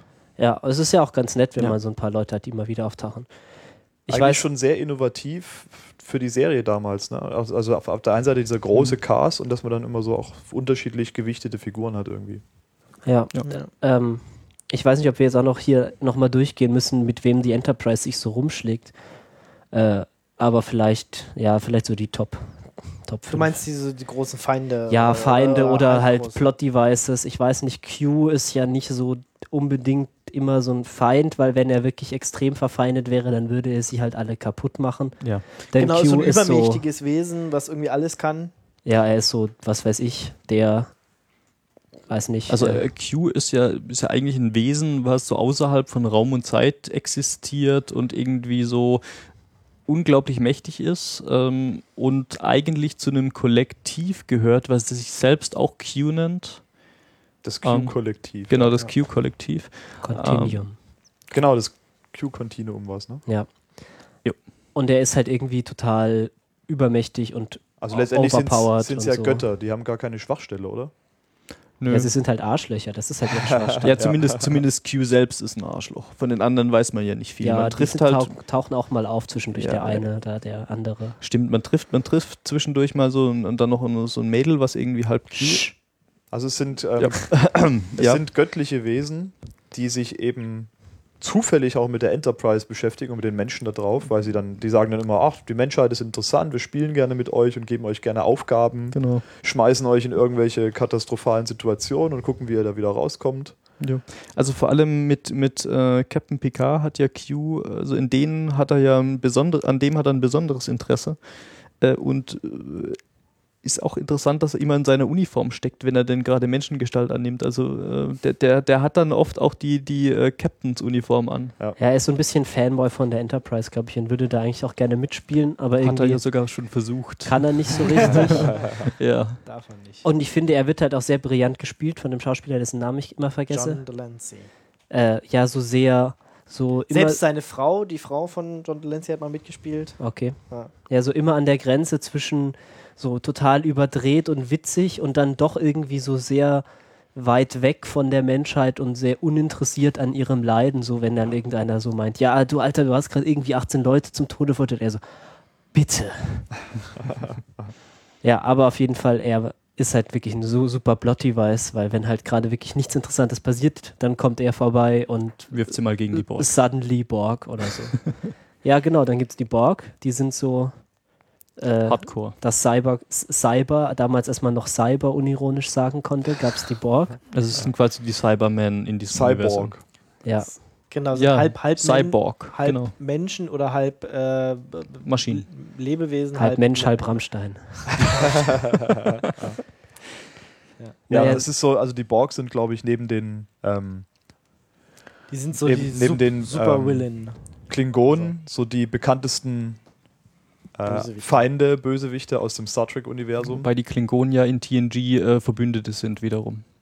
Ja, Aber, aber sie sind äh, für das, dass sie so relativ selten auftauchen, sind sie schon äh, welche der bekanntesten Figuren, die ich auch schon kannte, bevor ich überhaupt Star Trek geguckt habe. meinst So. du jetzt die Borg? Die Borg, ja. Ja. Ja. Und sie sind halt auch ziemlich mächtig so. Sie haben irgendwie, ja, sie sind halt so eine Rasse, oder eigentlich keine Rasse, eher so ein, weiß nicht, so ein Mem oder so.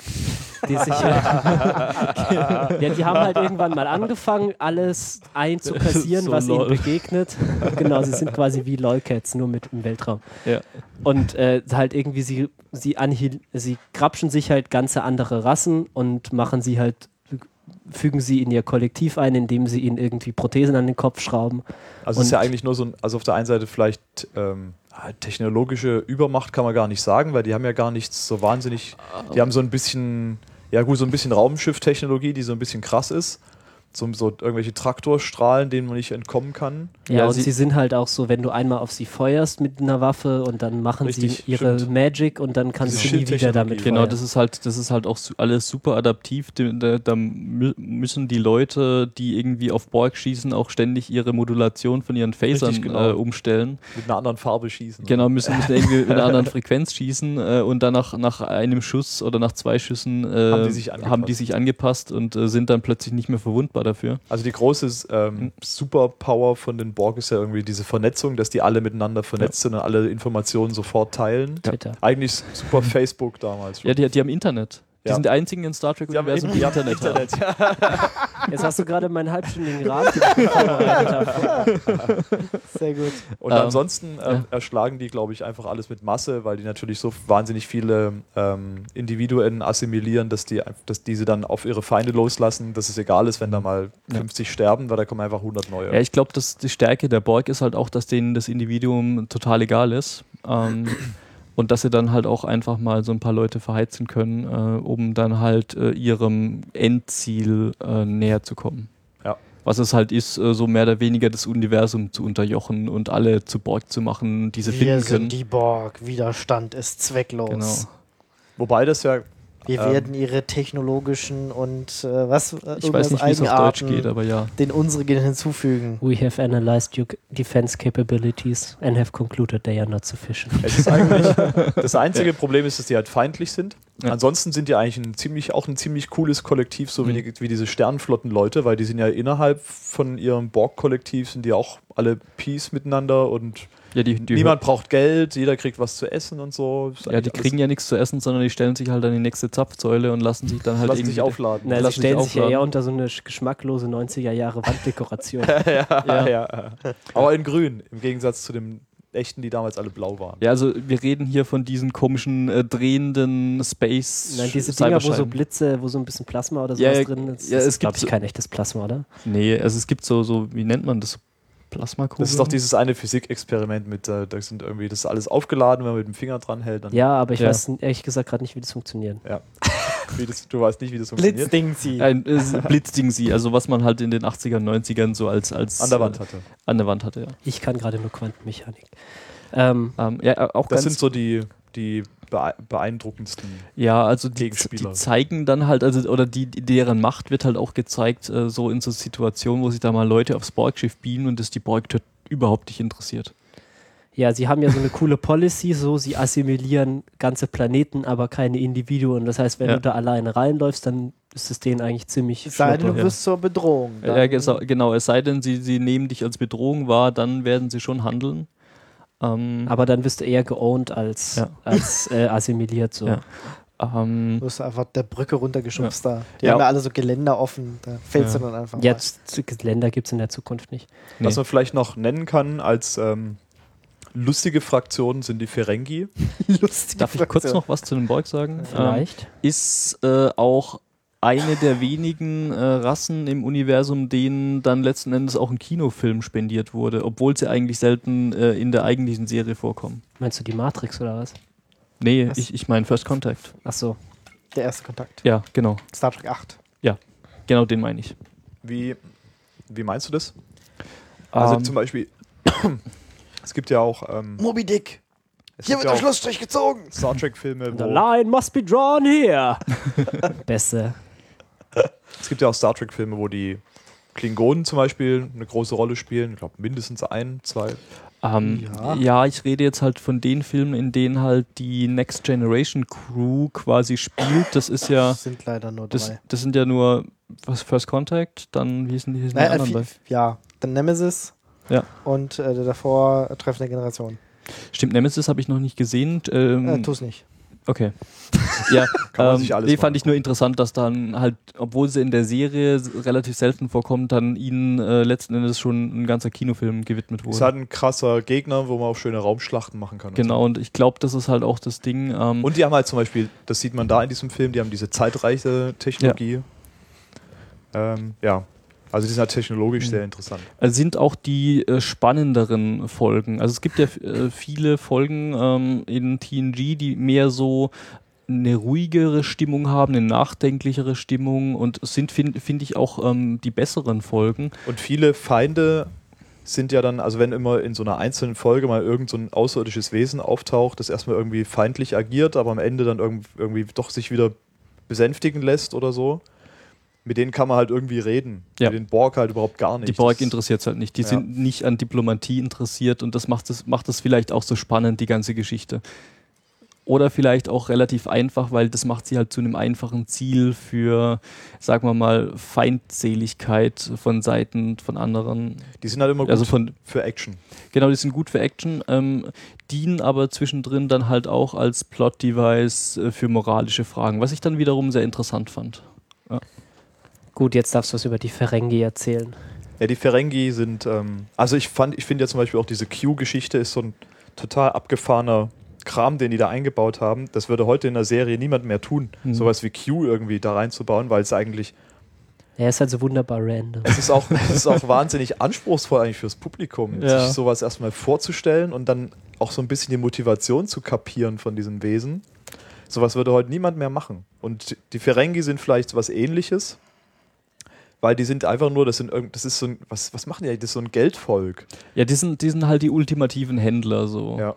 Kapitalisten, Imperialisten. Ja, genau. Kapitalisten versuchen halt alles Wertvolle an sich zu reißen, um es dann wiederum gewinnbringend zu verkaufen. Das geht von äh, irgendwie irgendwelchen äh, Artefakten über Data wollten sie doch auch mal klauen oder, oder, oder war, das eine, war das eine andere Rasse? Ja, sie wollen mehr. irgendwie immer alles klauen und verkaufen und irgendwie wirken Und sind so hinterlistig, sind ein bisschen eklig, haben komische Zähne. Also die tauchen immer auf im, im Weltraum auf allen möglichen Raumstationen oder F- Knotenpunkten so als Händler auf. Und ähm, ja, sind dann eben immer so die, sind so ein bisschen zwielichtig. ja. Ja. Und die sind alle sehr klein. Haben große Ohren. Ja, ist lustig, äh, wenn, wenn man das Also wer das entworfen große hat. Ohren. Ah, Omox. hm. Ja, dann ist auch lustig, ab und zu sieht man das dann halt auch an der Statur von den Ferengi, dass die dann halt äh, von Kindern gespielt wurden. Mhm. Äh, Ist mir zumindest so beim Gucken ein bisschen aufgefallen. Ja, das merkt man auch so ein bisschen an den Bewegungen und so, Ja, dass die nicht ja. ganz so souverän agieren, Genau. sondern immer so ein bisschen zappelig oder so. Genau. Ja, dann gibt es noch die Romulaner oder wolltet ihr noch irgendwas zu den Ferengi Ähm, sagen? Nö. nee. Also sie waren so ein bisschen konzipiert als irgendwie die Gro Feinde, die sie dann nicht so richtig geworden sind. Ja, sie sind halt irgendwie immer so ein bisschen lächerlich. Ja, und sie sind so ein bisschen nervig halt auch und äh, ist sehr vorhersehbar. Ja. Sobald man da mal ein paar Folgen geguckt hat, dann denkt man, oh, jetzt da, da liegt ein Ferengi-Schiff äh, irgendwie äh, hilflos in der Gegend rum und äh, ruft nach Hilfe und oh, ob das denn wirklich äh, so ist. Genau, hinterlistig. Ja. Äh, die Romulaner. Ähm, ja, da gibt es ja diese neutrale Zone, also so eine Pufferzone zwischen dem romulanischen Imperium und äh, der Alliance. Und, und, na, und der Föderation. Ja, genau. Alliance war, war, war ein anderes, anderes Äh. Programm. Ja. Ähm, genau, und die haben sich auch irgendwie lange nicht gemeldet. Die waren, lebten irgendwie zurückgezogen und haben irgendwie Dinge gemacht. Aber jetzt so in äh, Star Trek The Next Generation kommen sie doch mal wieder ein bisschen raus und gibt so ein paar Berührungspunkte, immer mal wieder ein paar Folgen, wo es dann halt um die Romulaner geht. Und, und um anderen gibt es ja auch die eine Folge mit dieser Wiedervereinigung, wo auch Spock äh, Mhm. vorbeikommt. Genau, dazu muss man vielleicht mal, an, äh, mal sagen, dass die Romulaner ursprünglich mal äh, eine Abspaltung von, Vulkaniern. von den. Vulkaniern waren, genau. Ähm, und die sind eigentlich ganz lustig, sehen ein bisschen aus wie Vulkanier, ein bisschen grimmiger, haben ein bisschen krassere Augenbrauen. Ähm, Und vor allem haben sie krasse Shoulderpads. ja, und die haben die super Schulterpolster. ähm, ja. Ja, und dann später in der Serie, also ich habe es jetzt noch nicht wieder gesehen, aber später kommen dann noch die Cardassianer. Die verstehe ich ja irgendwie nicht. Ich weiß Ja. überhaupt nicht, warum, was sie da sollen. Die sind irgendwie immer da und sind irgendwie böse, aber keine Ahnung, was das eigentlich alles ja soll. wobei gerade bei den Romulanern und den- bei den Cardassianern das hört sich irgendwie falsch an, das auf Deutsch Ja, auszusprechen. Ja, ist Also ein egal. bisschen, ja, Kohl-Romulaner. Ähm, Was cool Romulan. Ja, es hört sich ein bisschen an wie was zum Essen. ähm, aber gerade bei den beiden, äh, denen wird auch sehr viel, äh, also da wird auch oft mal eine menschliche Seite gezeigt, sodass die eigentlich gar keinen Bock auf Krieg haben, aber irgendwie sich halt gerade in einem Zustand, also gerade die Cardassianer, dass sie sich halt intern in einem Zustand finden, äh, wo es irgendwie alles auf Krieg rausläuft, weil sie irgendwie nicht mehr mit sich selbst klarkommen und irgendwie, äh, ja, also da werden halt auch so ein bisschen die persönlichen Abgründe der, der einzelnen äh, Charaktere auf der anderen Seite so weit erläutert, dass man mit denen zumindest mitfühlen kann und so ein bisschen versteht, okay, die handeln, die, die machen jetzt Böses, äh, weil sie ihre Gründe haben. Ähm, das fand ich, fand ich ganz interessant. Ja, also gerade die Cardassianer werden ja dann in den anderen Serien Deep Space Nine noch viel, viel mehr beleuchtet. Mhm. Also ähm, Cardassianer tauchen dann halt, wie gesagt, erst Ja, in da sind die auch interessant. In der späteren Staffel so ein bisschen auf. Ich würde jetzt tatsächlich sagen, so die wichtigen Feinde Q, Borg, Romulaner, so in der äh, Gegend Ja. bei, bei, bei oder die oft Mhm. auftauchen Ja. in, in der Serie. Wobei es halt gerade mit den Romulanern, da gibt es ja nicht nur Konflikte, sondern da gibt es auch viele Folgen, wo die dann mit denen zusammenarbeiten, manchmal auch müssen, um irgendwie, äh, dass, dass alle wieder, wieder ähm, äh, ja, äh, einem, einem Problem entfliehen können. Das Krasse an den Romulanern ist ja diese Tarntechnologie. Stimmt. Ja, ist interessant. Die Romulaner, die sind ein bisschen ähm, wie die. Ähm, Also die können ihre Schiffe verschwinden lassen. Quasi. Genau, die Genau, können, die können ihre Schiffe unsichtbar machen. Ist das eigentlich die gleiche wie die Klingonen? Ja, äh, ich habe das Gefühl, die haben, die sind äh, so was, was das Aussehen und so weiter angeht, kommen die äh, von den Vulkaniern, Ja. aber was die Technologie angeht, sind die sehr verwandt mit den Kling Klingonen. Die haben nämlich auch, auch Disruptors äh, statt Phaser und die haben halt diese, Bird diese of Prey. Genau Bird of Prey. Die sehen auch so ähnlich aus ähm, wie so ähm, Klingonenschiffe, finde ich. Aber sie, ihre Schiffe sind ein bisschen sauberer. Ja. Ja. Ist Und, und, so, das, und es ist nicht, ist nicht immer nicht so, überall Gach rum. es sieht nicht aus wie ein Zoo innen drin. Ja, und es ist, es ist nicht immer so neblig. Ist euch das mal aufgefallen? Ja, dass es es, ist immer dass total- immer, immer so ein, so ein Nebel des Krieges auf den, auf den äh, Ja, die Klingonen sind halt so ein bisschen so Rockertypen und die haben halt auch gerne, haben auch gerne eine Nebelmaschine. Genau. halt ja, oder das sind einfach so Hippie-Räucherstäbchen. In der Wirklichkeit sitzt da einer in der Ecke und raucht eine Bong oder so. Ich weiß es nicht. ähm, Ja, die Romulaner, wie gesagt, Ja. und die, die, Vulka äh, die ähm, Klingonen, die können ihre Schiffe irgendwie tarnen, aber Genau. die Föderationsschiffe, die machen das nicht, weil das ist, glaube ich, auch, auch Die so ein Vertrag. das auch nicht. Genau. Genau, die haben irgendwie so einen Vertrag mit den Romulanern. Ja, ihr dürft keine Tarntechnologie benutzen. Nur die Romulaner dürfen das. ähm, ja, ich weiß nicht, die, die Klingonen machen das ja auch. Ich habe eher das Gefühl, äh, die, Romul äh, die Klingonen, die sind zwar ähm, Teil der Föderation, aber haben da ihre Technologie nicht Ja, weitergegeben, sie sind weil nicht so sie die irgendwie so ein bisschen paranoid sie sind eher so. Sie sind ein bisschen paranoid, also, also sie sind Ja, ja. so Verbündete und sind da eigentlich dabei und machen jetzt auch keinen Stress und- so, manch, meistens. Ja, die sind, glaube ich, Ähm, nicht so, die wollen halt nicht so kooperieren, die wollen nur gut. keinen Stress haben. Ja, Gut, genau. Bei den Klingonen gibt es ja auch immer wieder, da gibt es ja Lusa und Betor, die, die Duras-Schwestern, die da auch Jo. Äh, zwischendurch äh, ja irgendwie das Imperium so ein bisschen übernehmen wollen Stress und machen. Äh, Stress machen. Und auch da gibt es natürlich eine Menge Folgen, die irgendwie mit den Klingonen zu tun haben. Ja, Aber genug Dann- davon. genau. Ja. Ich würde mal sagen, das war, war so ein bisschen zum Setting, zu den Leuten, Ja. die da so mitspielen. Ich glaube, die Vulkanier haben wir noch gar nicht direkt angesprochen, aber die spielen jetzt auch Ja, in die sind nicht so eine tragende Rolle. Nee, Ja. Ja, also sagen. wenn man, auch wenn man da noch so ein bisschen Fragen dazu hat, wie so, was da so die Gedanken dahinter sind, da kann man sich auch immer mal angucken. Ich verlinke das auch. Es gibt, äh, es gibt ja für so Serien gibt es ja immer mal eine, so die Bibel, die, die Show-Bible, wo halt Gene Roddenberry erklärt, was er sich so, was er sich so vorstellt, wie das alles laufen soll, weil das ja auch sehr viele verschiedene Autoren hat, die einzelne Folgen schreiben und dass die so ein bisschen wissen, über was sie äh, was wichtig ist. Äh, und da kriegt man dann auch so Sachen erklärt, wie dass sie explizit keine Folgen haben wollen, erstmal, wo Klingonen, äh, wo gegen Klingonen gekämpft oder wo Klingonen groß auftauchen, weil das in der Originalserie ja schon aufgetaucht ist und dass sie auch mit den Vulkaniern nicht so viel zu tun haben wollen. Ja, ist auf jeden Fall sehr interessant. Da wird auch dieses, äh, ja, es ist eine große Familie, die durch den Weltraum fliegt, Gefühl. Das wird da auch zitiert als sehr wichtig. Ja, das war dem Gene sehr wichtig. Insgesamt ist ja so die ganze, Der, übrigens Wesley hieß mit zwei Namen und deswegen auch Wesley Crusher Wesley heißt. ist ja diese ganze Erzählstruktur oder was so hauptsächlich so an, an Stories gebaut wird in TNG, bezieht sich immer sehr stark auf irgendwelche philosophischen Fragen, was so Ja. die Menschheit betrifft und wie man miteinander umgeht und die Gesellschaft und so. Ähm, ja, das merkt man schon sehr stark. Also aus heutiger Perspektive ist es sehr, sehr ich finde es sehr, sehr anspruchsvoll und sehr, sehr deep, würde man sagen. Also kann man tatsächlich auch problemlos mal öfters gucken, ähm, weil dann immer mal wieder die, die Moral äh, anders rüberkommt, je öfters man sie sieht. Also äh, ich habe, glaube ich, die erste und die Häl zweite Hälfte der zweiten oder die erste Hälfte der zweiten Staffel äh, habe ich dann doppelt gesehen, weil ich die erstmal in SD geguckt hatte, dann irgendwie zwischendurch mal Pause gemacht habe und dann irgendwann mal, als die alle in HD rauskamen, äh, die in HD geguckt habe.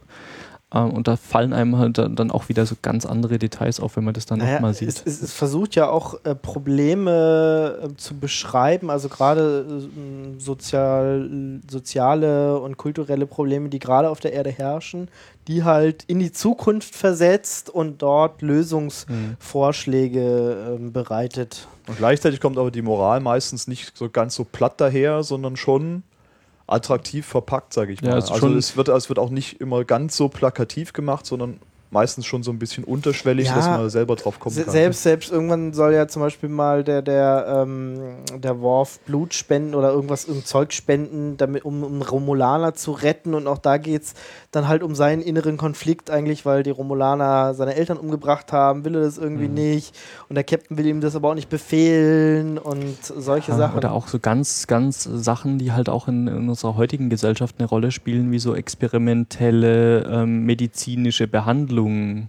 Also da gibt so eine, so eine Folge, wo Worf schwer verletzt wird äh, und dann die Frage ist, ob er denn sich jetzt irgendwie das Leben nimmt oder dann irgendwie experimentell be ähm, äh, ja, behandelt wird. Ähm, und sowas spielt halt auch immer eine, eine äh, tragende Rolle. Also ich denke, das sind halt auch so moralische Fragen, die in unserer oder in der damaligen Gesellschaft, als die Serie gedreht wurde, aber halt vor allem auch ähm, in der heutigen Gesellschaft noch äh, sehr viel, sehr wichtig sind. Also eigentlich eine sehr, sehr, sehr ernste Serie Genau. so vom, vom Ja. Inhalt her. Also äh, es gibt da eine lustige Geschichte. Ich glaube, vor ein paar Jahren hat Chef mal zu mir gesagt, du musst ein furchtbar schlechter Mensch sein, weil du nicht auf die moralische Basis von Star Trek bauen kannst. Und Ja. ich habe damals überhaupt nicht verstanden, wie, eine, wie, wie, wie so ein, ein, ein Serienuniversum ähm, so eine Aussage rechtfertigen könnte. Mittlerweile habe ich es verstanden. Also das ist, ist schon krass, wie viel, wie viel Moral und wie, viel, wie viele ethischen Fragen da transportiert werden. Ja, das Lustige ist, ich habe also ich habe die Serie damals mehr oder weniger als Kind geguckt. Mhm. Keine Ahnung, wie alt ich damals war, als es im, im ZDF lief. Ja, das war dann so, ja, da war ich vielleicht so zehn Jahre alt oder Mhm. sowas. Und dann, dann ist das natürlich nochmal ganz was anderes, wenn man das als Kind irgendwie guckt. Dann, dann ist das ja total vorbildhaft für einen Mhm. und man findet es total gut und, und kann sich sowieso immer mit diesen Werten identifizieren und so weiter und übernimmt dann schon immer so ein Mhm. bisschen auch was so. Hat, also ich habe schon so damals gemerkt, ich habe so ein bisschen was für mich übernommen und habe versucht, das so ein bisschen Mhm. nachzuleben, wie die, wie die Leute in der Serie so halt alle immer gut waren und immer füreinander da waren und sowas. Also ich, ich glaube, ich war dann noch nicht reif genug für diese Serie, ähm, als die im Fernsehen lief. Also ich kann mich noch daran erinnern, dass ich mal ein, zwei Folgen irgendwann, als es auf Sat 1 lief, später, ähm, mal gesehen hatte. Und zu dem Zeitpunkt, ich weiß nicht, wie alt ich da war, vielleicht acht, neun oder sowas, äh, und da konnte ich halt überhaupt nichts mit der Serie anfangen. Also das war so, äh, ging nicht. Und ich glaube, ich musste dann erstmal so ähm, auch selbst äh, so halbwegs erwachsen werden, um dann überhaupt mal äh, mit den ganzen, mit den ganzen Themen wirklich was anfangen zu können. Also ich muss auch sagen, ich bin erst mit äh, Deep Space Nine so richtig erst eingestiegen und habe die dann halt geguckt, während sie wirklich äh, liefen, wirklich gemacht wurden und habe ähm, TNG nachgeguckt dann irgendwann mal, aber auch alle. Also ich habe die auch alle auf DVD und jetzt alle kommen sie ja gerade auf Blu-ray raus. Ähm, und hm? da das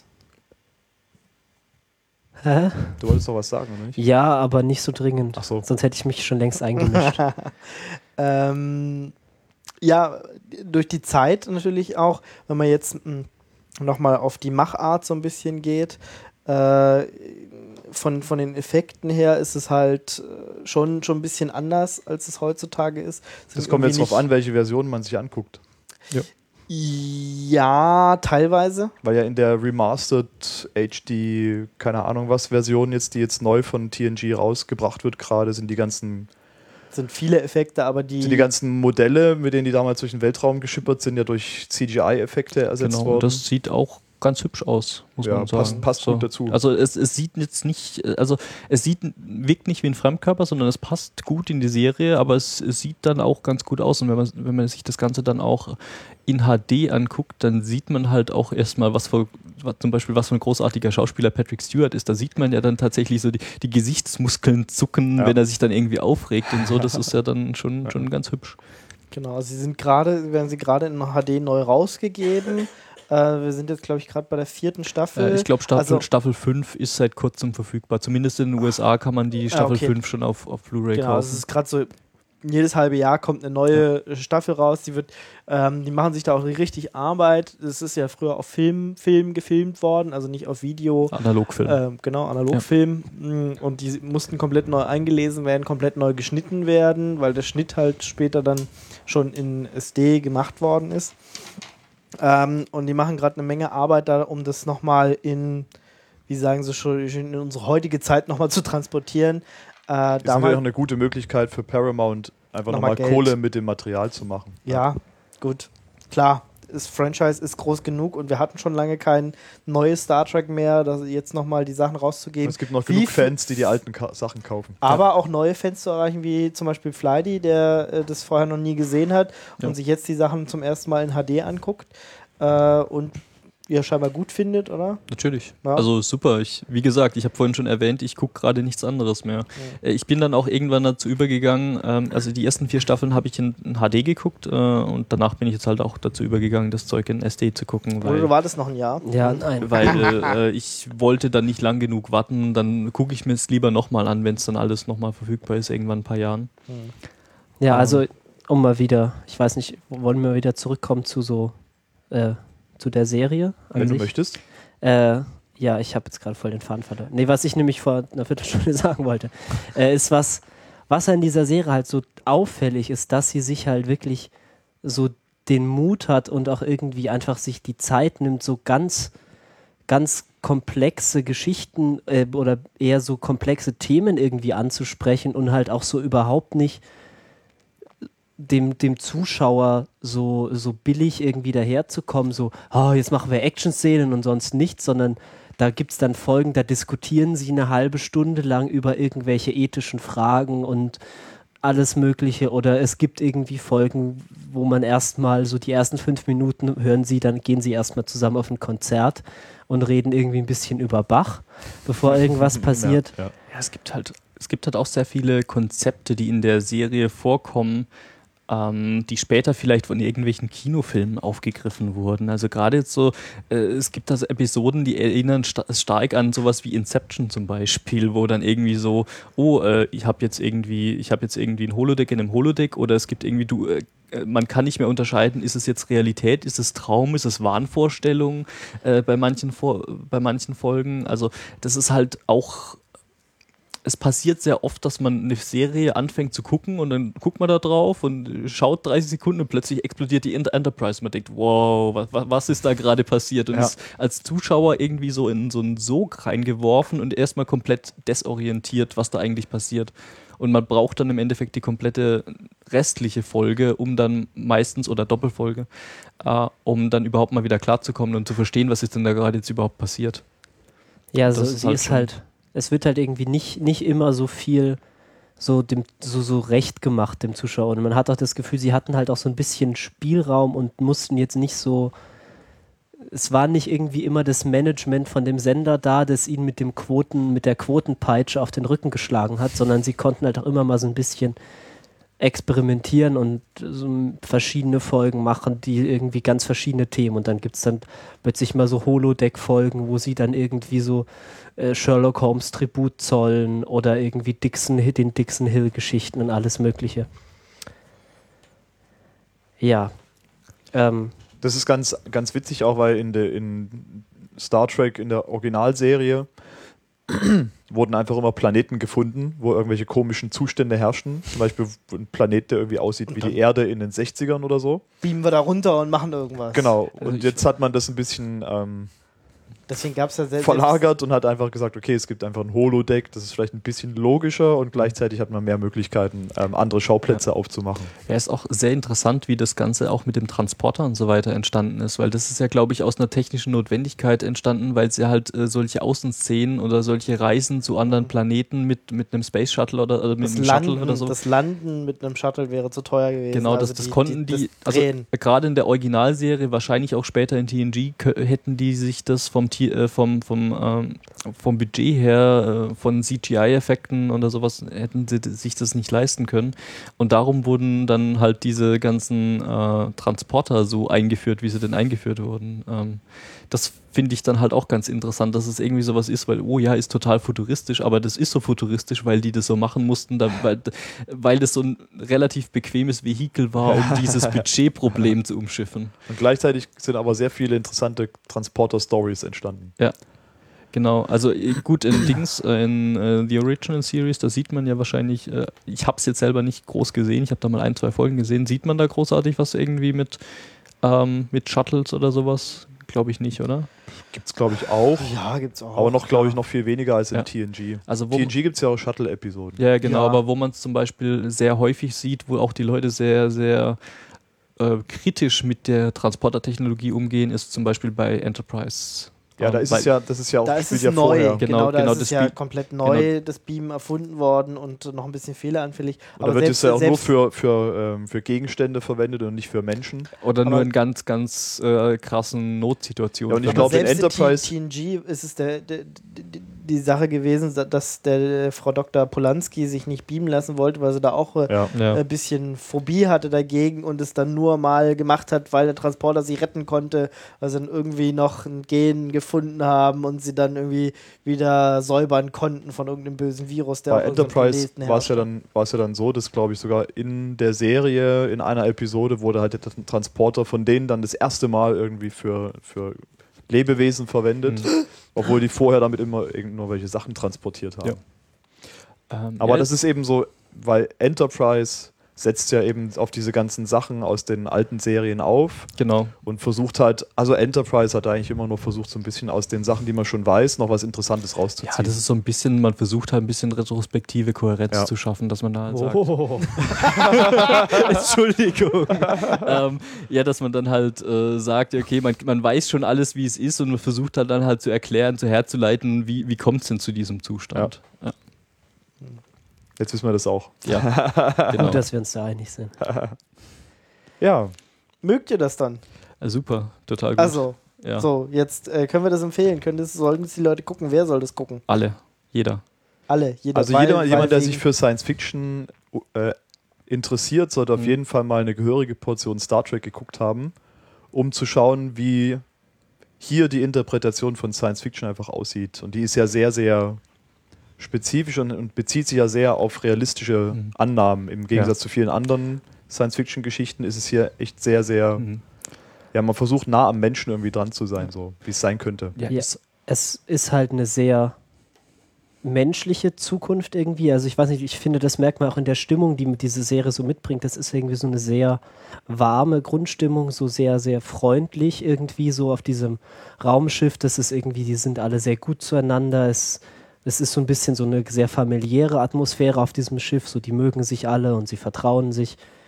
Und diese Zukunft ist halt auch so, dass sehr viel auf Komfort geachtet wird. So, es ist irgendwie eine sehr so Quality of Life ist halt dann nicht nur so zufällig, sondern es ist halt wirklich wichtig. Das ist schon, schon sehr interessant. Vor allem, Also- wenn man, ja. Wenn man eben sowas wie zum Beispiel äh, Battlestar Galactica mag, Mhm. wo es eben schon so ein bisschen rauer zugeht und auch, keine Ahnung, wo es dreckig ist und wo Leute miteinander kämpfen, weil sie sich nicht leiden können. Ähm, oder wo vielleicht auch mal Sex stattfindet. Ich glaube, Sex in, in Star Trek gibt es vielleicht na, zwei, drei Mal. es gibt. Andeutungen, aber Ja. nie. Data, voll funktionsfähig. Ja, ja, aber nie, nie große, also nichts Explizites. Ja. So. Also so diese ganze etwas rauere Darstellung, die es vielleicht in anderen Serien gibt, gibt es hier einfach nicht. Das ist schon alles sehr, sehr Sauber. clean und angenehm und harmonisch. Also und so. auch wenn man sich die Brücke so anguckt, das ist alles so sauber geleckt, als würden da die ganze Zeit irgendwelche Roboter durchgehen und irgendwie ständig nur putzen. Auch die ganzen Scheiben, wo man ja auch antatschen kann. Aber es ist äh, eben die- die- wahrscheinlich Das ist trotzdem aber auch das- kein Glas, das transparent ist Al- Aluminium. ja, stimmt, ja, richtig, genau, ja.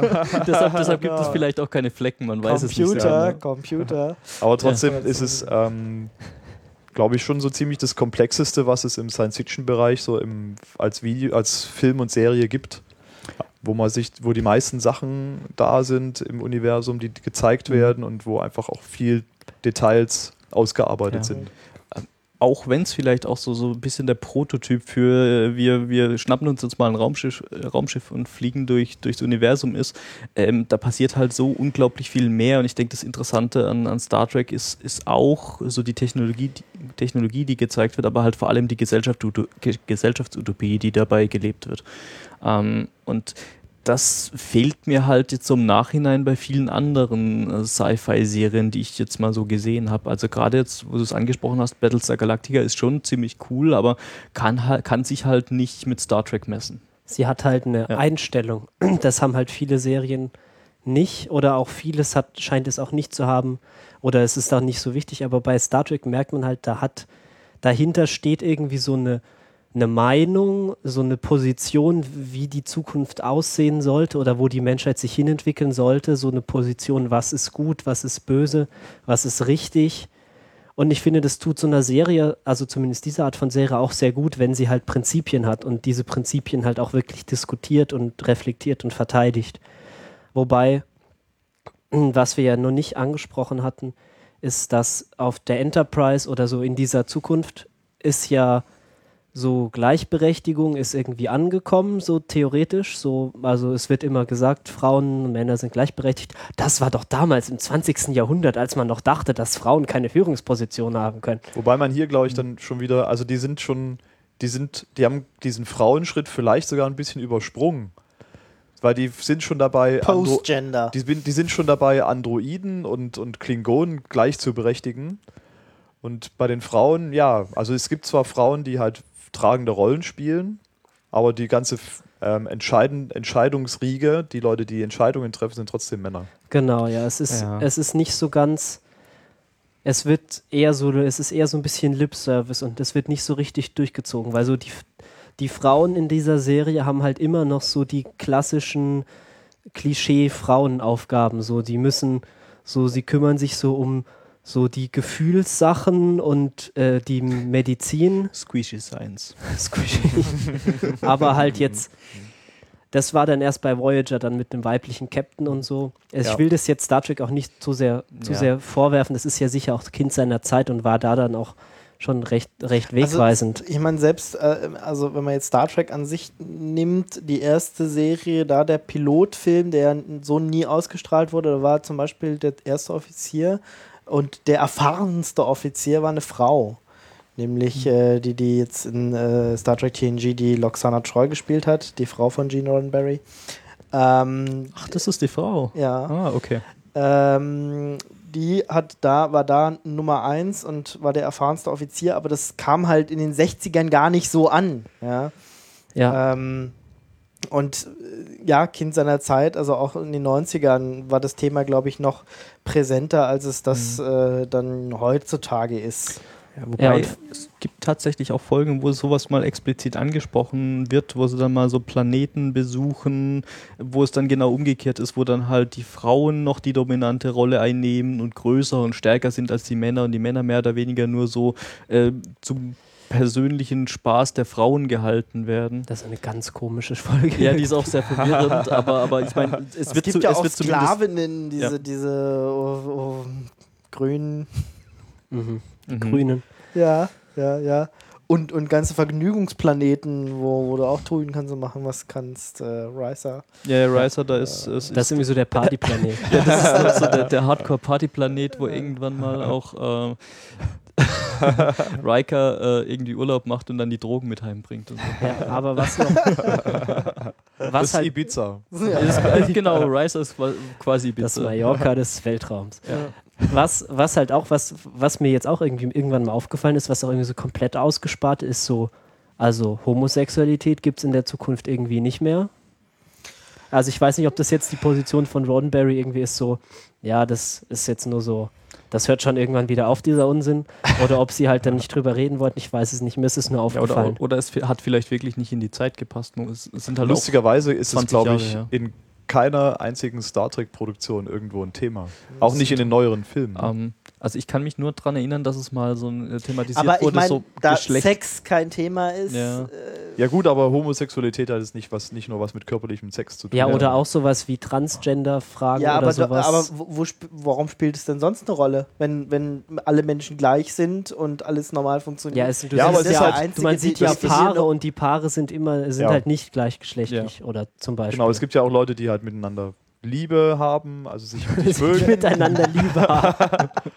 Ja, in Ja. Star Trek wird es ja immer sehr reduziert dargestellt, aber es Ja. gibt ja trotzdem Menschen, die sich gegenseitig mögen, offensichtlich. Und das sind aber immer Mann und Frau. Ja, es werden Also auch Kinder geboren und so. Ja. Ähm, ich glaube, es gibt eine Folge, wo sowas mal ein bisschen thematisiert wird, aber das ist dann halt auch nur, da gibt es ein Volk, wo dann irgendwie das Geschlecht unterdrückt wird und alle irgendwie neutral Ja, sind ja, und das das Einzelne äh, gibt, die dann irgendwie versuchen, ihr Geschlecht auszuleben. Sowas könnte man vielleicht Mhm. ähm, ein bisschen als eine Metapher für Homosexualität sehen. In der damaligen Zeit vielleicht, dass die sich dann immer verstecken mussten und heimlich treffen mussten und so. Also die Themen Aber- werden dann schon angesprochen auch, aber sie werden halt nicht in diese, in diese idealisierte Vision von der Menschheit integriert, Ja. sondern es wird halt, es bleibt halt eine Episode dann. ja, genau. Ja, da, diese, diese Hermaphroditen-Folge ist auch irgendwie einfach etwas, etwas, etwas strange. Aber äh, ja, mir ist das, glaube ich, auch hauptsächlich aufgefallen, weil ich lese halt relativ viel Sci-Fi im Moment gerade. Ich habe gerade wieder so eine Phase, wo ich das irgendwie viel lese. Und halt auch so viel ganz relativ aktuelle Sci-Fi und auch, das ist tendiert auch dazu, so ein bisschen Hard Sci-Fi zu sein, also die halt wirklich sehr Mit Sex dann. nicht deswegen, aber auch, nein, nicht wirklich deswegen. Also ich da glaub, geht es halt hart eher so mehr um die Science, oder? die hart, hart ist die Science, nicht die Penisse. äh, äh, es ist halt das Ziel so ein bisschen, egal, äh, Themawechsel. Auf jeden Fall dabei. Äh, da, werden, da, da sieht man halt, was, wie das aussieht, wenn man heute unseren aktuellen Themen so in die Zukunft weiternimmt. Und wenn man das mit Star Trek vergleicht, ist es halt ziemlich interessant, weil da ist dann halt so Internet und Computer und Nanotechnologie und Biotechnologie ist halt total wichtig. So irgendwie die Menschheit sieht dann halt nicht mehr aus wie die Menschheit, weil sie sich halt irgendwie inzwischen ordentlich selbst gepatcht haben und die Hälfte lebt sowieso nur im Computer. Und irgendwie die meisten haben sich entschieden, kein explizites Geschlecht anzunehmen oder sonst was. Und das finde ich dann doch ganz interessant, weil bei Star Trek sieht man ja so eine Zukunft von vor irgendwie jetzt inzwischen 20 Jahren. Und dann sieht man halt auch die Themen, die, die, die damals so wichtig waren. Und das war halt nicht das Internet.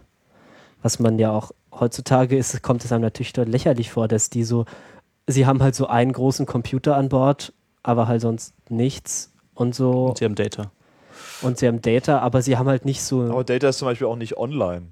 genau. Der hat, seine, der hat seine eigene Datenbank dabei, wo das ganze Ja, Wissen drin ist. stimmt. Keine Ahnung, ab und zu Doch, manchmal, manchmal machen sie Datenbankabfragen. Ja, ab, ab und zu synchronisiert er sich vielleicht mit dem Computerkern von der Enterprise, aber es gibt jetzt auch keine, es gibt glaube ich sowas wie eine Datenverbindung zur Sternenflotte.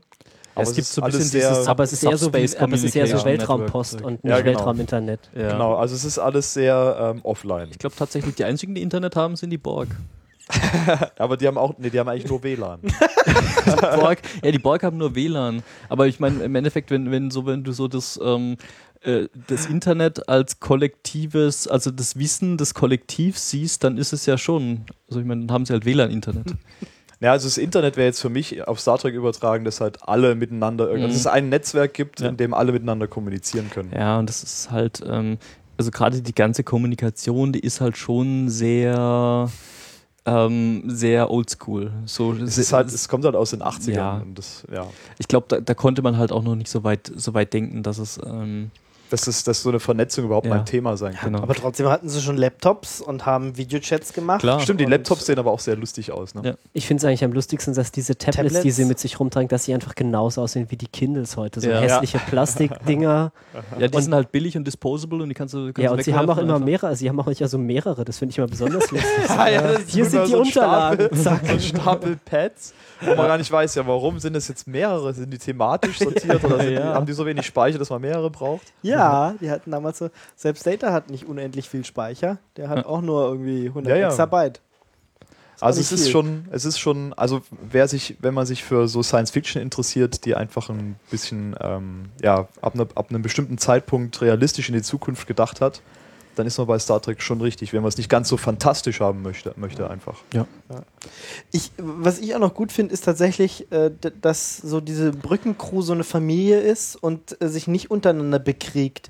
Irgendwie, wenn man jetzt so Science Fiction guckt, zum Beispiel Stargate Universe oder Defiance oder so, da geht es immer, dass die Hauptcharaktere irgendwie Konflikte untereinander austragen. Wie der eine hat eine Hidden Agenda, der hat irgendwie, der muss irgendwie irgendwelche Sachen tun, damit er irgendwie den anderen aussticht, um die Macht zu erreichen. Und der dritte hat irgendwie das Geheimnis, was er irgendwie keinem erzählt und so. Und das gibt's halt in Star Trek. Deswegen würde man sowas wie TNG heute wahrscheinlich auch gar nicht mehr schreiben.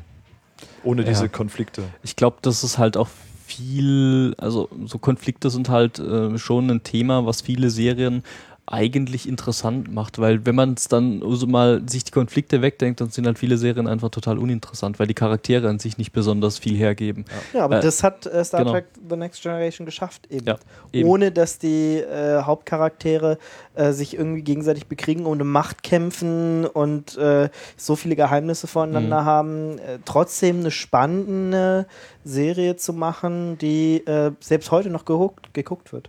Ja, genau, und die heute auch noch ähm, aktuell ist und Spaß macht. Also ich, ich finde halt, die Serie ist halt auch sehr gut gealtert. Also jetzt gerade im Gegensatz zu Enterprise, was ja deut deutlich ein paar Jahre später gedreht wurde, ähm, fühlt sich äh, TNG deutlich moderner an, was vielleicht auch daran liegen mag, dass in Enterprise sehr viel CGI oder sehr viel mehr CGI benutzt wurde und das halt nicht gut gealtert ist. Naja gut, also Ja. äh, in, in der originalen Variante ist ja fast gar keine CGI drin. Mhm. Also das sind alles Modelle, die Enterprise, äh, selbst für die Nach Nachaufnahmen hatten sie jetzt die, die alten Modelle wieder rausgeholt und nochmal komplett neu abgefilmt. Äh, auch diese Monster zum Beispiel in, in der ersten Serie, die, das ist ja alles nur gebaut gewesen. Das sind alles nur irgendwelche Puppen, die sie irgendwie abfotografiert, abgefilmt haben und die sie dann irgendwie rein, reingemalt haben. Mhm. Auch die ganzen Planeten sind alles nur gemalte Objekte und nicht, äh, nicht irgendwie ähm, äh, Computeranimation. Ja, sie ist, also ich weiß nicht, sie ist, glaube ich, so, inszen die Inszenierung ist schon gealtert. Also ich weiß nicht, heute würde man Sachen wahrscheinlich nicht mehr ganz so langsam und, und bedacht und sehr extrem ruhig mit sehr, sehr begrenzten Sets inszenieren. Aber die Themen sind halt irgendwie relativ zeitlos. Ich meinte, die sieht sich halt so in so einer gewissen Tradition, in die man halt auch irgendwie Shakespeare, wenn man will, so stellen kann. So, sie versuchen so die menschliche, die Mensch, die the human condition irgendwie zu beleuchten. Und das sind Themen, die, die werden ja nicht alt, so die Fragen. Aber wo gehen wir hin, was wollen wir hier und so, das, geht ja nicht weg. Ja, aber was ich auch an, was ich auch an Star Trek sehr, sehr schön finde, ist so dieses, es hat halt schon noch diese Tradition der Seefahrergeschichte. Weil ich weiß nicht, ich bin ha- halt, ich habe als Kind sehr gerne Horatio Hornblauer gelesen. Ich weiß nicht, ob euch das was sagt. Das sind, das ist so eine Serie von, glaube ich, zwölf Geschichten von so einem, der so eine Karriere in der Navy macht und die napoleonischen Kriege so mitbekommt. Und daran erinnert mich das halt immer so mit dem Captain und dem ersten Offizier und es gibt so eine Brückencrew, die alle die besten Freunde sind und die dann irgendwie durch die Gegend fahren und sich Sachen angucken. Und das finde ich sehr, sehr schön. Also ich finde, da merkt man auch einfach, wo das alles herkommt. Ja, und ich meine, die hatten damals das gleiche Problem, sind irgendwo hingefahren, wo sie nicht wussten, wo sie ankommen und äh, haben Sachen entdeckt dann noch, neue, die, was die Enterprise Crew ja auch macht. Habt ihr eine Lieblingsfolge, so, was, wo man sagt, okay, äh, äh, das stellt irgendwas ganz besonders Tolles raus?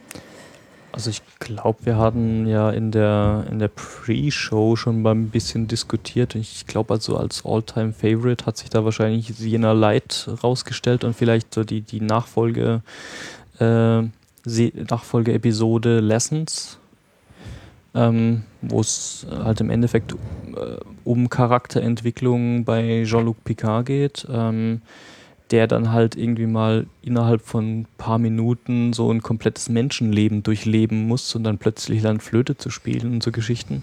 Ja, die Melodie geht mir auch schon seit Ja. äh, drei Stunden nicht mehr aus dem Kopf raus.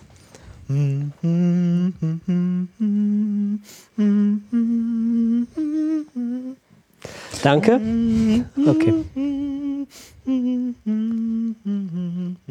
Ja, genau. Ja. Also das macht die ganze Zeit in meinem Kopf so. Also es war Genau. wirklich eine coole, coole Episode. Das also er, er durchlebt einen, was, was auf einem sterbenden Planeten passiert und das war irgendwie die letzte Sache, die die noch abschicken konnten. Ja, Und, äh, also und diese Flöte hat er da irgendwie spielen gelernt. Genau, und die Flö also sie treffen eine Raumsonde an, die plötzlich äh, sich telepathisch mit, äh, mit dem Captain verbindet, der dann ohnmächtig wird und äh, irgendwie in einer Welt aufwacht, ähm, die er nicht kennt und von Leuten umgeben ist, die er nicht kennt und die plötzlich in irgendwie ähm, lebt auf einem Planeten, ähm, deren Stern äh, oder dessen Stern gerade stirbt und äh, durchlebt da halt im Endeffekt so eine Lebenszeit von einem Menschen, der auf diesem Planeten dann mehr oder weniger Stirbt. stirbt genau. Ja, es ist irgendwie schön, weil so menschliche Geschichten hat man ja manchmal nicht so viele, aber Ja. das ist wirklich so eine, das geht, das ist im Prinzip einfach nur Familienleben und es ist halt wunderschön.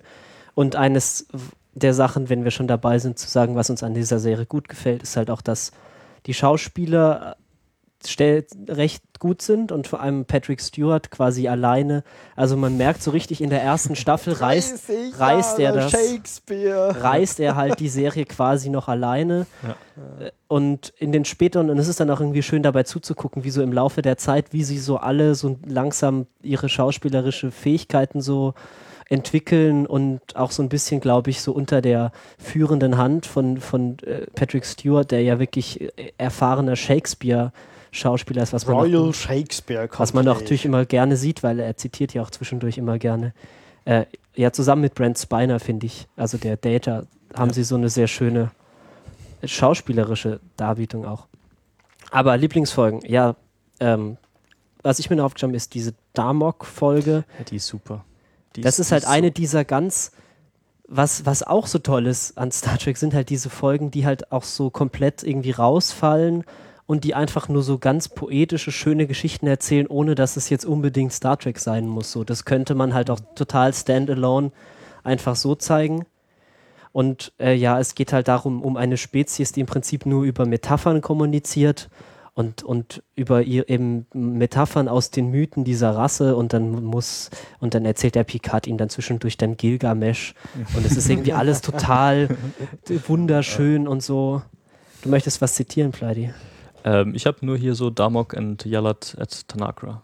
Ja, Also das ist im Endeffekt halt, worum wie es die in der reden. Serie dann und dann geht. irgendjemand typ his arms wide und das ist dann irgendwie Ja, so, ja, so. äh, Die Gast, Arme Gastfreund, weit. Gastfreundschaft. Es ist ein sehr, sehr, sehr schön. Timber, his arms wide. So, jetzt dürfen wir noch eine Folge und dann habe ich keine Lust mehr über einzelne Folgen zu reden. Ähm, Ich Film? mag ja die ganzen ähm, Q-Episoden, weil die so schön einfach absurd sind und weil das so komplett abgehoben ist und sich an keine Regeln mehr hält und alles, eigentlich alles immer geht und die dann auch wirklich in den Folgen alles machen. Die Figuren überall hin transportieren, wo sie gerade gebraucht werden und Ja. alle möglichen Konstellationen herstellen, wie sie halt gerade so passen. ja, und plötzlich hat dann der Captain Strumpfhosen an ist Robin Hood. Ja, Das ist auch eine der bizarrsten Folgen. auch sehr amüsant, ja. fantastisch. Gut, dann sagen wir noch, äh, wo könnt ihr die Dinger kaufen? Wenn ihr Äh, ich kaufen weiß wollt? nicht, also sind wir noch, sind wir nicht noch dabei zu sagen, was so. wir gut und was wir schlecht finden? Achso, was für, ja, Äh, gibt es auch schlechte Also Sachen es gibt, zu sagen. es gibt so ein paar Inkonsistenzen. Es gibt so ein paar, ja, ich finde, also Inkonsistenz weiß ich Oder- nicht, oder- aber es ist manchmal so ein bisschen inkonsequent so in der in der Menge an Durchdachtheit und Real Realismus, die man so zulässt. Weil zum Beispiel, ich glaube ihnen halt nicht, dass sie so super Advanced Technologie haben, aber irgendwie nicht in der Lage sind, mal ein vernünftiges Team zusammenzustellen, das irgendwie auf so ein Raumschiff gehen kann und sich nicht wie die totalen Amateure verhält, wenn da jemand mit einem Phaser steht. Weil das ist immer so, sie kommen dahin und plötzlich wird das Feuer eröffnet und dann, und dann ducken sie sich hinter irgendwas und machen nichts und lassen sich wieder wegbeamen. Und das ist dann irgendwie, Ja gut, aber das ist ja, das passt doch eigentlich zu dem, was wir am Anfang gesagt haben, dass das ja hauptsächlich ein Forschungsschiff ist und die halt eben mit, also die haben zwar schon Waffen und haben sicherlich auch irgendwie ein bisschen so Krieg, Kampfausbildung, aber das ist einfach nicht der Fokus, oder? Würde Ja, das ich- nicht dazu passen? ich, denk, ich denke, dass man sich das schon so erklären kann, aber es ist irgendwie immer so ein bisschen, so, so sie verhalten sich dann doch teilweise sehr, sehr inkompetent in so Situationen, in denen es irgendwie gefährlich wird. Aber das ist ja dann meistens, wie, wie immer, der Story geschuldet, damit es Ja. auch funktioniert so.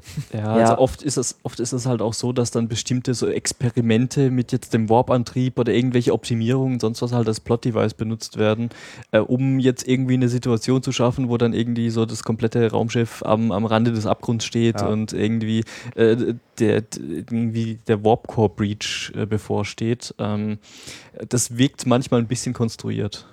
Ja. Also Aber Ja. das finde ich, das war eigentlich auch keiner meiner Kritikpunkte, die ich aufgeschrieben hatte. Ich wollte das nur mal mh.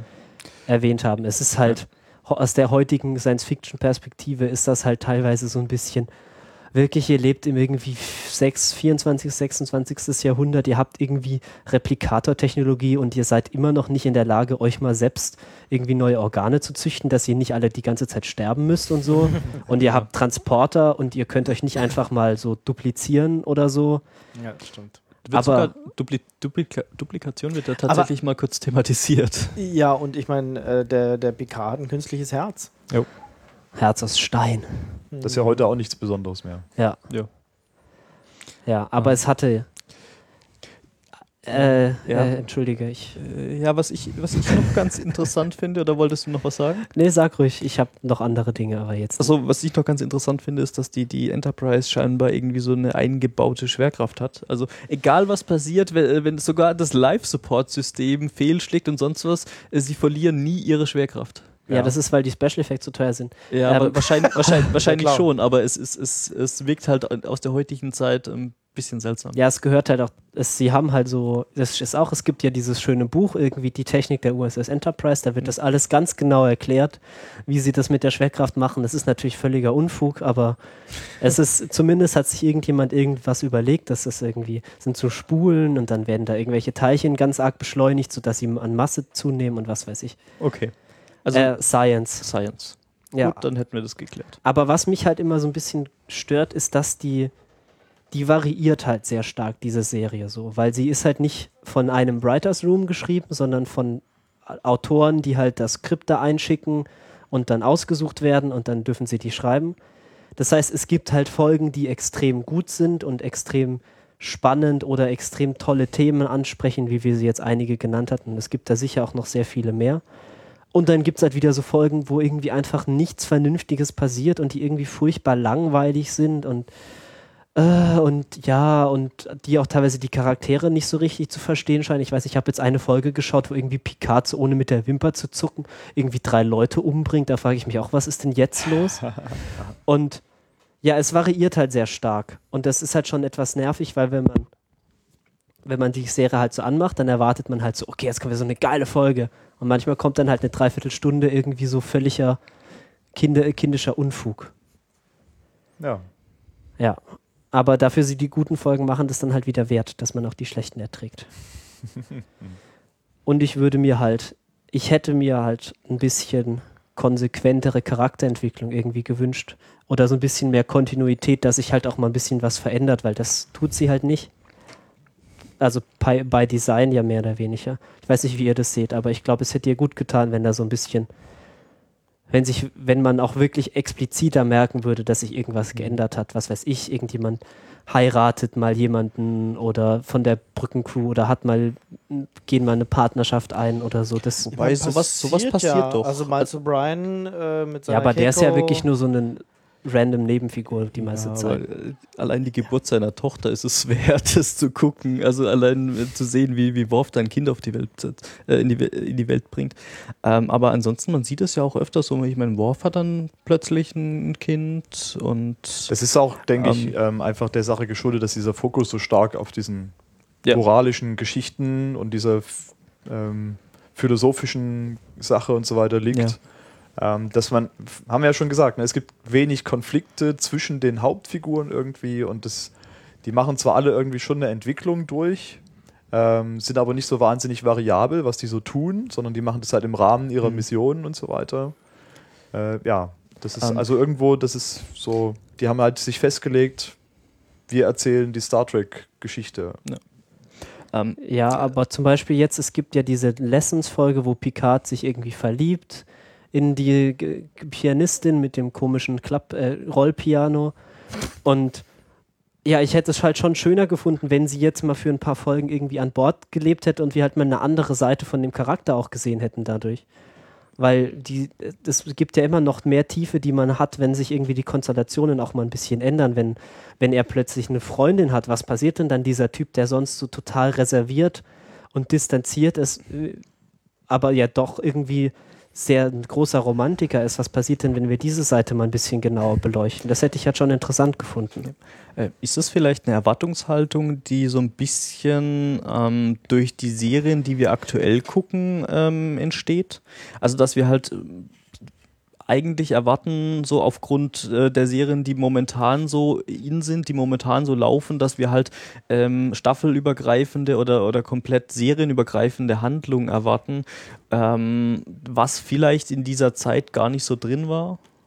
Ja, natürlich ist es, also ich weiß nicht, ich weiß nicht, ob das jetzt eine aktuelle Entwicklung ist, aber es ist sicher was, was sich bei mir jetzt ergeben hat, weil ich halt, weiß nicht, Breaking Bad oder Mad Men oder so schaue, wo halt wirklich über Staffeln die Storylines passieren und nicht und so, so, so Episoden, episodische Serien halt irgendwie sind halt gerade nicht so in. Aber dann würde ich euch beiden einfach immer empfehlen, mal Deep Space Nine zu gucken.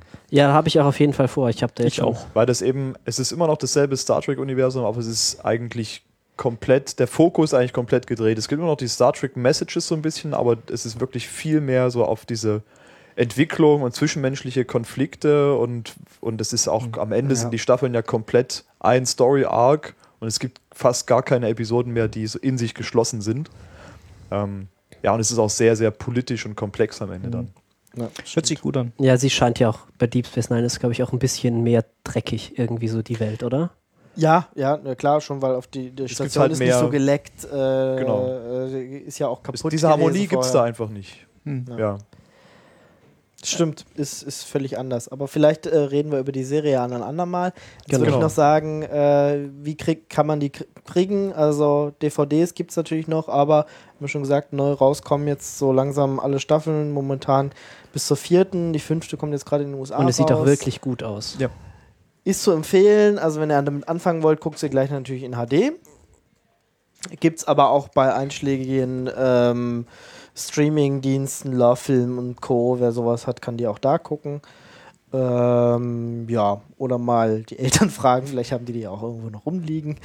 Ähm, Oder einfach im Fernsehen gucken. Ähm, Kommen die noch gerade? läuft im Fernsehen natürlich auch Hoch und runter. Ich glaube auf Tele Tele, 5. 5 oder Ja, sowas. genau. Ja. Free TV Tele 5, im Pay TV natürlich auf äh, Sci-Fi äh, zum Beispiel. Also das ist auch, das sind auch Sachen, die immer noch im Fernsehen hoch und runter laufen, bei solchen Sendern, die einfach Füllmaterial brauchen und Ja. die das mit so im Repertoire haben. Genau. Laufen also noch. Ja. Okay. Ich finde ja, wir sollten zum Abschluss nochmal appellieren, äh, was Pleidi auch schon zwischendurch mal wollte, so, wo zur Hölle ist unser Star Trek für dieses Jahrhundert? Also ich, es wäre so, weil die Kinofilme reißen es halt nicht so, die sind halt irgendwie eher so Actionfilme. Ja. Und ich fände, wir brauchen halt irgendwie mal eine interessante Zukunftsvision, die nicht irgendwie Cyberpunk und total, total kaputt und, und alles ist dreckig und alle sind traurig ist, sondern eine positive Utopie oder irgendwie eine gute Zukunftsvision. Es gibt so viele interessante Geschichten, die man damit erzählen könnte. Es gibt Also- so viele Entwicklungen, die man weiter, weiterdenken könnte. Es gibt so viel Interesse an Science Fiction im Moment. Es gibt so viele gute Schauspieler, so viel Geld für Serien auch. Also wo? Also zwei, zwei Möglichkeiten. Also Star Trek TNG wird ja noch weiter erzählt in Romanen.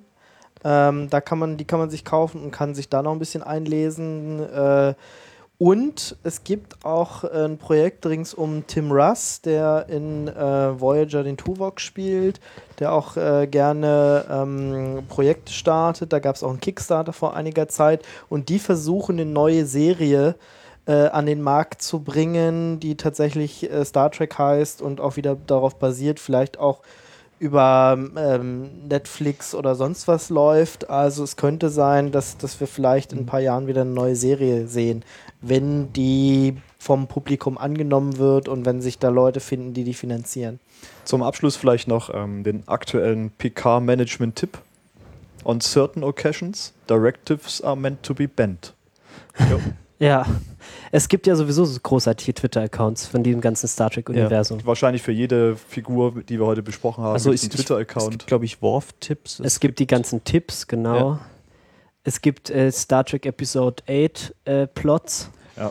Diese, dieser Ja. Twitter-Account, der hat irgendwelche Plots generiert. Es gibt ähm, ähm, Bay Area TNG. Was? Also, ja, es gibt äh, auf Twitter Bay Area TNG, ja, was glaube ich. heißt passiert es. da? Äh, irgendwie, äh, keine Ahnung, ähm, ah, Beverly Crusher äh, meldet sich von Pinterest ab, weil Brokkoli ihr plötzlich folgt und äh, irgendwie die Borg besetzen die San, San Francisco äh, Dingsbrücke, äh, die, die Golden Gate Bridge. Ja, also Oder es so. ist irgendwie Ja. sehr, sehr interessantes Zeug, was man da so finden kann. Und die Season 8 Plots sind halt auch wirklich lustig, weil sie zeigen halt so so sehr viel Verständnis darüber, wie halt so Plots auch generiert werden. So, wir nehmen einen Charakter, der macht irgendwas mit irgendeinem anderen Charakter, während im Hintergrund irgendeine Mission passiert. Und nach diesem Format, und es ist sehr schön. Hm? Ja. Sind wir durch? Wir Ja. sind so durch. Dann Klappe zu, Affe tot. Ich wünsche euch wie immer eine frohe Zeit. Passt auf euch auf.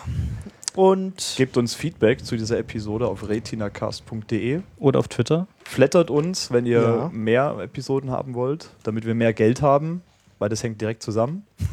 Ja, wir können uns zum Beispiel heute, konnten wir uns den Chef nicht leisten. Ja, der Chef ist äh, auf, Hund- auf, der hat jetzt ähm, gestiegene Gagen und äh, deswegen konnten wir den heute leider nicht einkaufen. Äh, mehr Flatter, mehr Chef. Ja. Ja. Bis direkter dann. Zusammenhang. Dann bis zum nächsten Mal. Ciao. Tschüss. Ciao.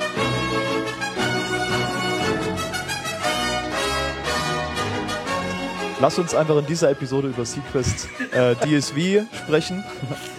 Mit den tollen, intelligenten Delfinen, die wir losgeschickt haben.